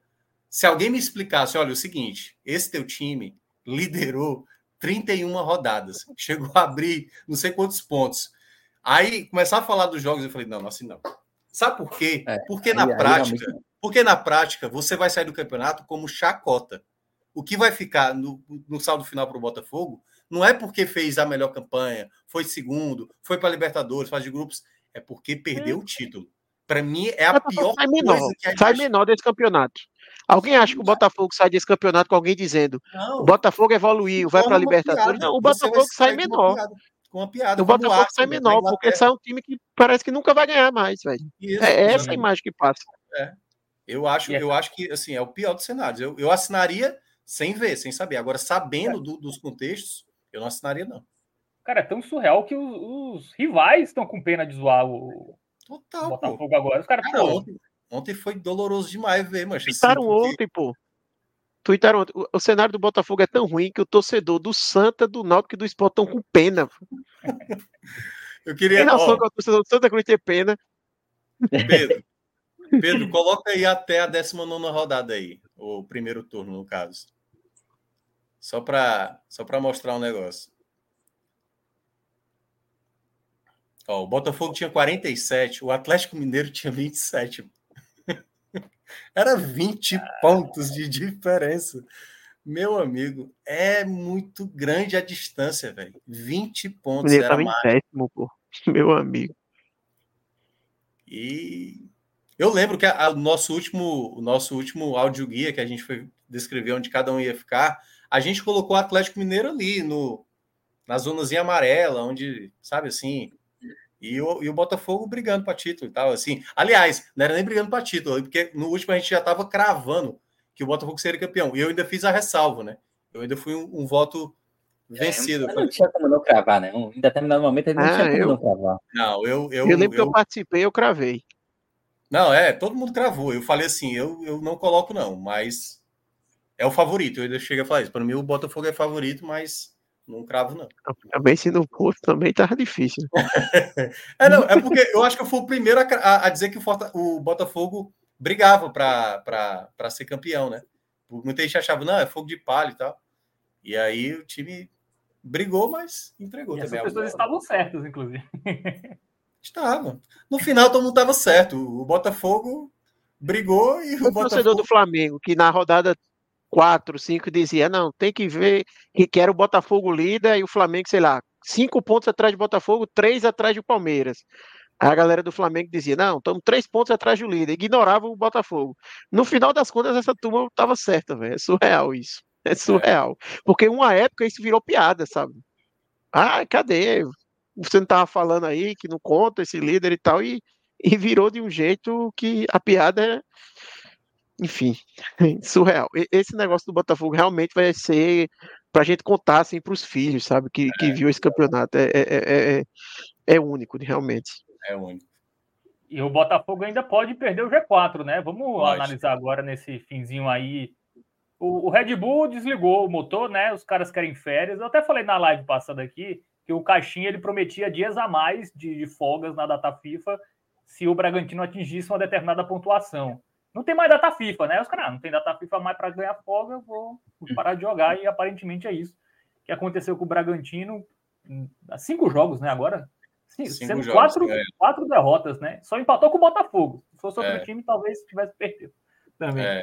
é. Mas é, eu acho que eles jogaram até, sim, foram bem esforçados hoje, mas fora de casa estão jogando bem mal, né? Assim, até não estão nem fazendo gol direito mas eu vejo que o Bragantino, de fato, muito difícil garantir a vaga direta, né? Acho que vai ser. Eu até tinha falado que eu imaginava que o Bragantino pudesse ser a equipe que. Eu falei Bragantino. É, eu falei Bragantino, que eu falei que era Atlético Mineiro, Flamengo, Palmeiras, e o Bragantino seria a quarta vaga, mas essa eu vou errar. Não, o Bragantino chegou a figurar ali em determinado momento como o principal concorrente do Botafogo, né? A equipe que mais ameaçava. Perdeu muito confronto direto, né? Até porque tinha um confronto direto em casa, né? Isso. E o próprio Flamengo também, eles enfrentaram e perderam também. Jogaram até bem contra o Flamengo, né? A grande questão é essa, porque pesa Ainda muitas vezes. Isso, ele ter... tem o mesmo número de jogos que o Botafogo, né? Que o Botafogo teve uma época ali que ele estava com um jogo a mais a fazer isso. do que o Palmeiras, mas com o Bragantino ele estava empatado e tinha um confronto direto. Mas eu acho que ele não soube responder bem, não. Pesa muito, né? Não ter um jogador tão diferencial, né? O Elinho é bom jogador, o Ramires, que já passou pelo Bahia. Um time muito também... jovem, né? Eu acho que time jovem é, não é, dá para confiar muito, não. É. Uma hora. Aquela coisa, quando, quando ninguém estava olhando, foi lá e é. conseguiu os pontos. Quando todo mundo passou a olhar, aí pesou. Uma percebeu que estava chegando aí complicou. Mas a é... disputa tá boa. Essa vitória do Grêmio hoje, que assim, se o Grêmio não vence hoje, é. é com aquela vitória parcial do Goiás, aí também tinha liquidado a fatura do G4, né? Era até o que eu comentei que seria bom para o Bahia, né? Deixaria o Atlético Mineiro possivelmente tranquilo na última rodada. Essa vitória do Grêmio colocou fogo nessa disputa. Eu acho é, que tá, tá bem disputado. Aí. Eu não sei quem vai ser esse que vai ficar de fora aí da fase de grupos, sinceramente. Ser o Botafogo, né, galera? Pô, hoje, hoje eu apostaria no Botafogo. Eu acho que é o que tem a maior chance de ficar de fora. É, sinceramente aí. Assim, a tabela do Botafogo ela não é ruim. Mas o problema é o Botafogo. Assim, o Botafogo não tem condições, sabe? Assim, é difícil você ter confiança no Botafogo, sabe? Se o Botafogo não ganhar é. do Cruzeiro, eu concordo, certo? Se empatar com, com o Cruzeiro, aí eu digo que o Botafogo realmente é, é o principal. Agora, se Mas você ganhar... acha que o Botafogo, a probabilidade boa dele vencer o Cruzeiro? É isso, sabe? Eu não consigo olhar esse Botafogo e Cruzeiro e dizer assim, rapaz, não, vai é... dar Botafogo. Eu vejo uma equipe destroçada, né?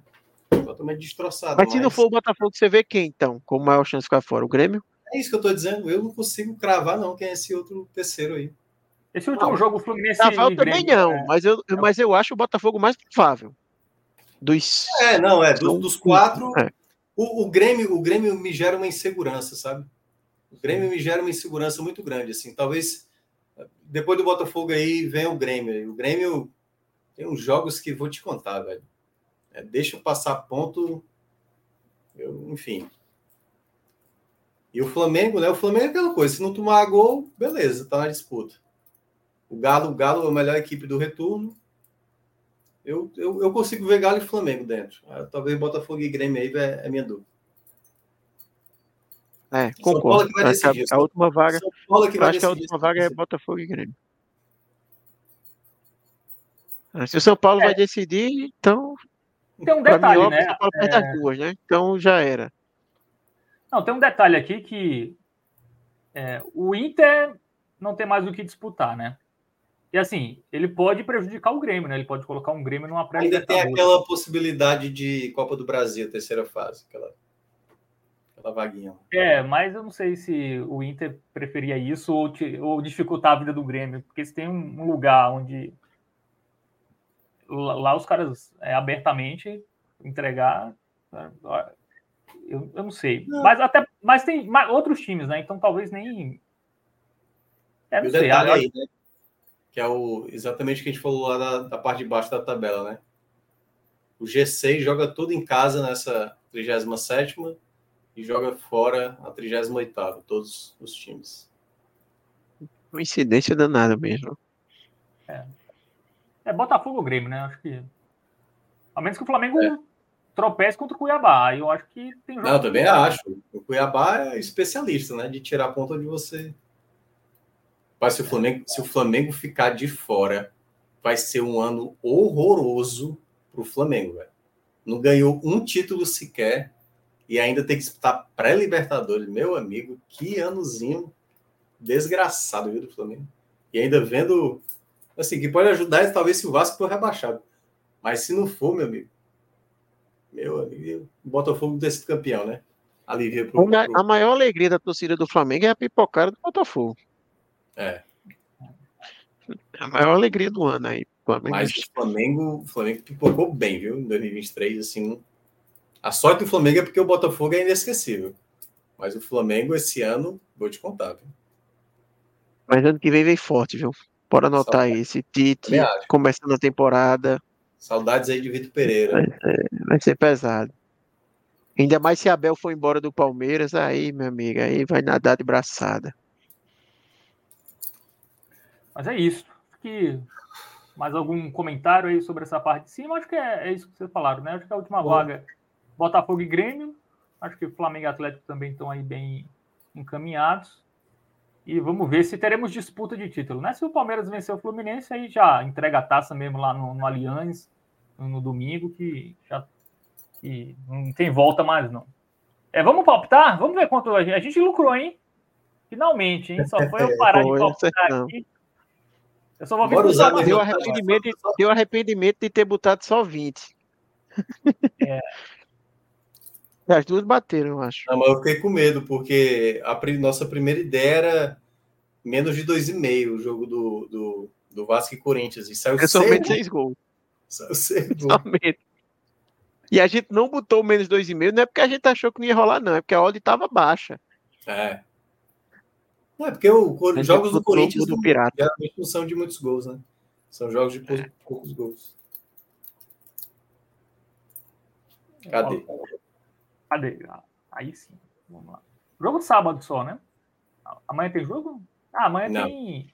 Amanhã, amanhã tem europeu, né? Mas aí é difícil, né? A gente. Amanhã tem Al Hilal e Al Nasser, o clássico saudita. Aí, o, meu amigo. O, o Al Hilal. Ah, é? de... Cristiano Ronaldo contra Malcolm, é isso? Isso.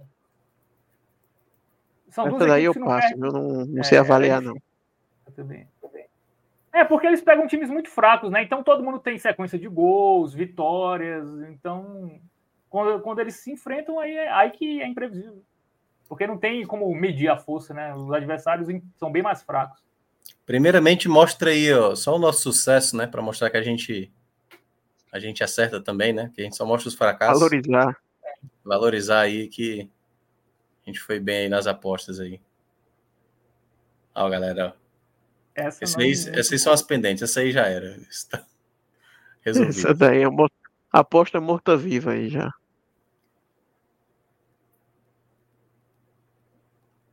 Cadê é a nossa? Aí, aí, aí Verrete ah, e tá. E Lazio. É. Pô, foi boa, hein? Foi boa. A gente ganhou quanto aí? 40, é, 20, é 30, né? Com mais 43, 73 reais. Foi bom. É. Um, um, dinheiro fácil, Pedro. Aí, é eu... América e Bahia, né, Pedro? É um Espera aí, rapaz, eu tive, que, eu tive que sair aqui, mas eu ouvi ao fundo assim que vocês estavam falando alguma coisa assim de Bahia. Não, falamos nada de Bahia, não. Falou não? Então, não, não, não. Minhoca, tá Minhoca tá dizendo aqui que você caiu duas rodadas de antecedência. Não, não falei isso. Não. Na verdade, o Fábio tá querendo causar maldade aí mais no nordestino, né? Porque ele já causou várias. É. Mal... Aliás, foi... causou maldade no esporte, maldade no Fortaleza na final da Sul-Americana. Ele causou quer, maldade. Quer mais, quer, mais, quer mais um alvo. Mas vamos aí, vamos apostar a Série A, né? Tem dois jogos aí, tem um Corinthians e Inter. São Paulo e Atlético, né? é, São Paulo Amanhã esse jogo? Amanhã, é. É, hoje é sexta já. O amanhã, no caso, é sábado, né? Porque nós já estamos na sexta. Aqui. Ah, entendi. Tá. Pensei que era na sexta. Acho que fazer uma, uma dobradinha com Atlético Mineiro e Palmeiras. Tá beleza. Ah, boa.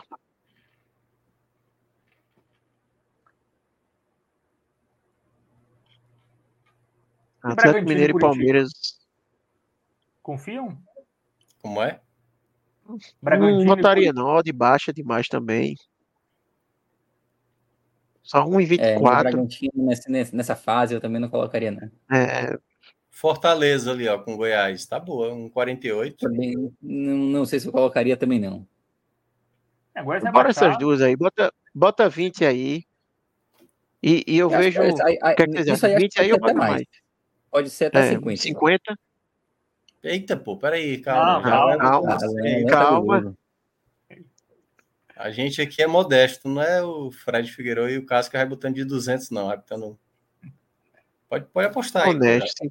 Cinquentinho é honesto, tá honesto. É, brasileiro é muito difícil apostar, né? Sempre. Agora sim, eu tô achando esse, né? essa odd 10 do Cuiabá muito alta, não. Bora apostar cinco, parecendo... cinco reais. Cinco reais. É, dá para botar um, uma moeda nesse Cuiabá aí, viu? Botar cinco reais, bora um, be, um, be, um Beija-Flor é bem TV, não pensei. Não, bem TV era de um, né? Cinco, não, cinco é reais é... É a gaça. É a gaça. É a gaça. Gol Bora, de Davidson, quanto tá? Eu, vamos passar no gol de Davidson, que eu acho que é mais provável um gol de Davidson, do... mesmo que o Cuiabá não ganhe. Ele joga. Ainda não abriu, não, o mercado de gol, não. Ah, que triste. O jogo é só domingo, né? É, o jogo é só domingo e tal. Ó, empate ou Cuiabá tá bom também. Quer dizer, eu botaria 10 reais aí nesse Cuiabá, só pra. Só pra ver se, se acontece. Eu, eu preferia pegar esses 10 reais e tomar cerveja, viu? pode ser também, pode ser também. É, eu colocaria isso uma instituição de caridade. E aí, vamos. Porque assim, assim, odd 10, pô. Bota, bota odd 10 é tipo. Bota a gente tá dando 50, aqui, pô. estaria dando aqui, sei lá, menos de 10% de chance do Cuiabá ganhar. Não acho tão improvável assim, não. O Cuiabá cometeu o crime, não. Você joga 10 vezes esse jogo, vocês acham que o Cuiabá só ganha uma vez? Não. Talvez. Acho que o Cuiabá comete o crime umas duas. A Sabe? questão é que Pelo menos assim. Em oito vezes não acontece, mas bora, pô, aposta logo esse negócio aí. Veja, se, se der errado as duas apostas, a gente ainda tá no lucro de 10 reais, que a gente ganhou 70 e tá apostando 60. Então, estamos no positivo ainda. Então vai, cadê? Meu amigo, um cara, aqui, um cara aqui botou no chat dupla Cuiabá e Coritiba. Aí, meu amigo, aí, aí, aí é melhor botar logo na Mega Sena, meu amigo. É mais fácil. Ó, tem, tem, um jogo sábado interessante que é Bayern e União Berlim. O, o União Berlim não vence a um milhão de jogos. Mas a deve estar tá muito baixo. Deve estar tá 1,16, né? Mas daria para é. pegar outro jogo, né? Outro jogo. 111, tá, tá na tela aí, ó.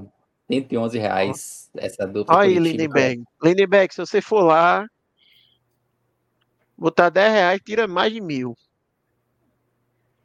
É. Difícil, não, é, difícil é sair o resultado. É, não tem, não tem nem premissa para isso, porque o Curitiba é horroroso fora de casa. Bora, Guto, bora, bora. Guto lá. já treina esse jogo? Hum? Guto já treina esse jogo? Não sei. Bota aí, bota aí na, no, nos demais campeonatos aí. O alemão aí que estavam falando. É, tá muito pouco. É, 1,14. Não vale a pena. Não vale, não. É porque o União, ele não vence, cara. Acho que era 20 jogos, talvez. É mais ou menos isso. E ele tá na, na Champions, né? Tá. Tá. Apanhando de gato cachorro. Inclu não, inclusive ele empatou os últimos dois jogos fora de casa, contra Napoli e Braga. Ele até deu uma melhorada. Mudou de técnico, mas não ganha. Ele começou a empatar mais. Mas ele também continua sem ganhar. É, então acho que é isso, né? Também não vamos. Tá bom, deixa. Deixa, se tudo der errado aí. de saldo aí, pô. Ou seja, se a gente for mal, a gente é, tá com 10 reais de saldo. É. Estamos com moral ainda. É o lucro semanal. É isso, vamos embora, galera. Bora. Bora. Bora. Amanhã a gente vem aqui sem Pedro V e bota 200 no, no Bahia. Tem que fazer um, uma live com o Arthur sobre o Santa Cruz, hein? Uma seleção, hein? O Santa Cruz está montando. Que, na, nas férias. Rapaz, eu, eu, saí ontem, eu saí agora de noite de casa. Quando eu voltei, já anunciaram, parece que três agora de noite. Eu tô. Ah, a virada. Vieram tudo no helicóptero, esses três aí? Ou... Não, o helicóptero foi, parece que o patrocinador, o senhor torcedor, inclusive. Novo patrocinador do Santa Cruz. Boa. Aí parece que anunciaram, eu nem vi o vídeo Boa. ainda, eu só vi que parece que foi isso. É. Mas tá, tá melhor do que eu esperava a montagem. Imagino que deve estar tá complicado conseguir jogador, o cenário não é fácil, mas tá melhor do que, do que eu esperado. Não quer dizer que tá bom, mas tá melhor do que eu esperado. para quem, quem chorou muito, já só não chorar já tá bom, né? Só. É nem, é nem sorrir. Né? Inclusive, eu vi aqui que anunciaram um cara que passou pelo Bahia aí, Pedro. Um aspirante do Bahia, Caio Melo. Caio Melo passou pelo Bahia, de fato. Foi divisão de base, e jogou com né? aspirantes. Um pouco. Tinha, tinha futuro. Hoje. Tinha futuro. Arthur, o tinha, sei, tinha futuro nesse momento já é, é. alguma coisa. Não, é, é, o Pedro disse que tinha futuro, que é assim, né? Tinha futuro. O cara foi parar no Santa porque. É um cara novo ainda. Não concretizou o futuro, né? Bom, no... Não, mas ele tinha um futuro, cara. Ou seja, esse futuro ainda pode acontecer. Pode ser o Santa é, E é um cara novo ainda, não é, não é velho. Não o futuro é velho, dele. É, o é eu acho que ele tem 23 anos ainda. Tem 23 anos ainda. É, é novo ainda. tinha, tinha um futuro. Mas veja, bom. veja. Pedro dizer que ele tem futuro, é isso que eu tô dizendo. Já é melhor do que esperado. Não, não, não, não, tinha, tinha, o futuro. A divisão de base nem parecia que era um cara que podia. Nos últimos dois anos, o Santa Cruz só contratava né? cara que não tinha futuro e concretizou que não tem futuro. Era só isso que o Santa Cruz contratava. Agora, pelo menos, tem uma esperança. É isso que eu tô dizendo. Já, tá teve. já teve um futuro. Eu não dei eu falei que tinha, pô. Se, se, se der errado. É, mas é isso. Vamos lá, galera. Valeu.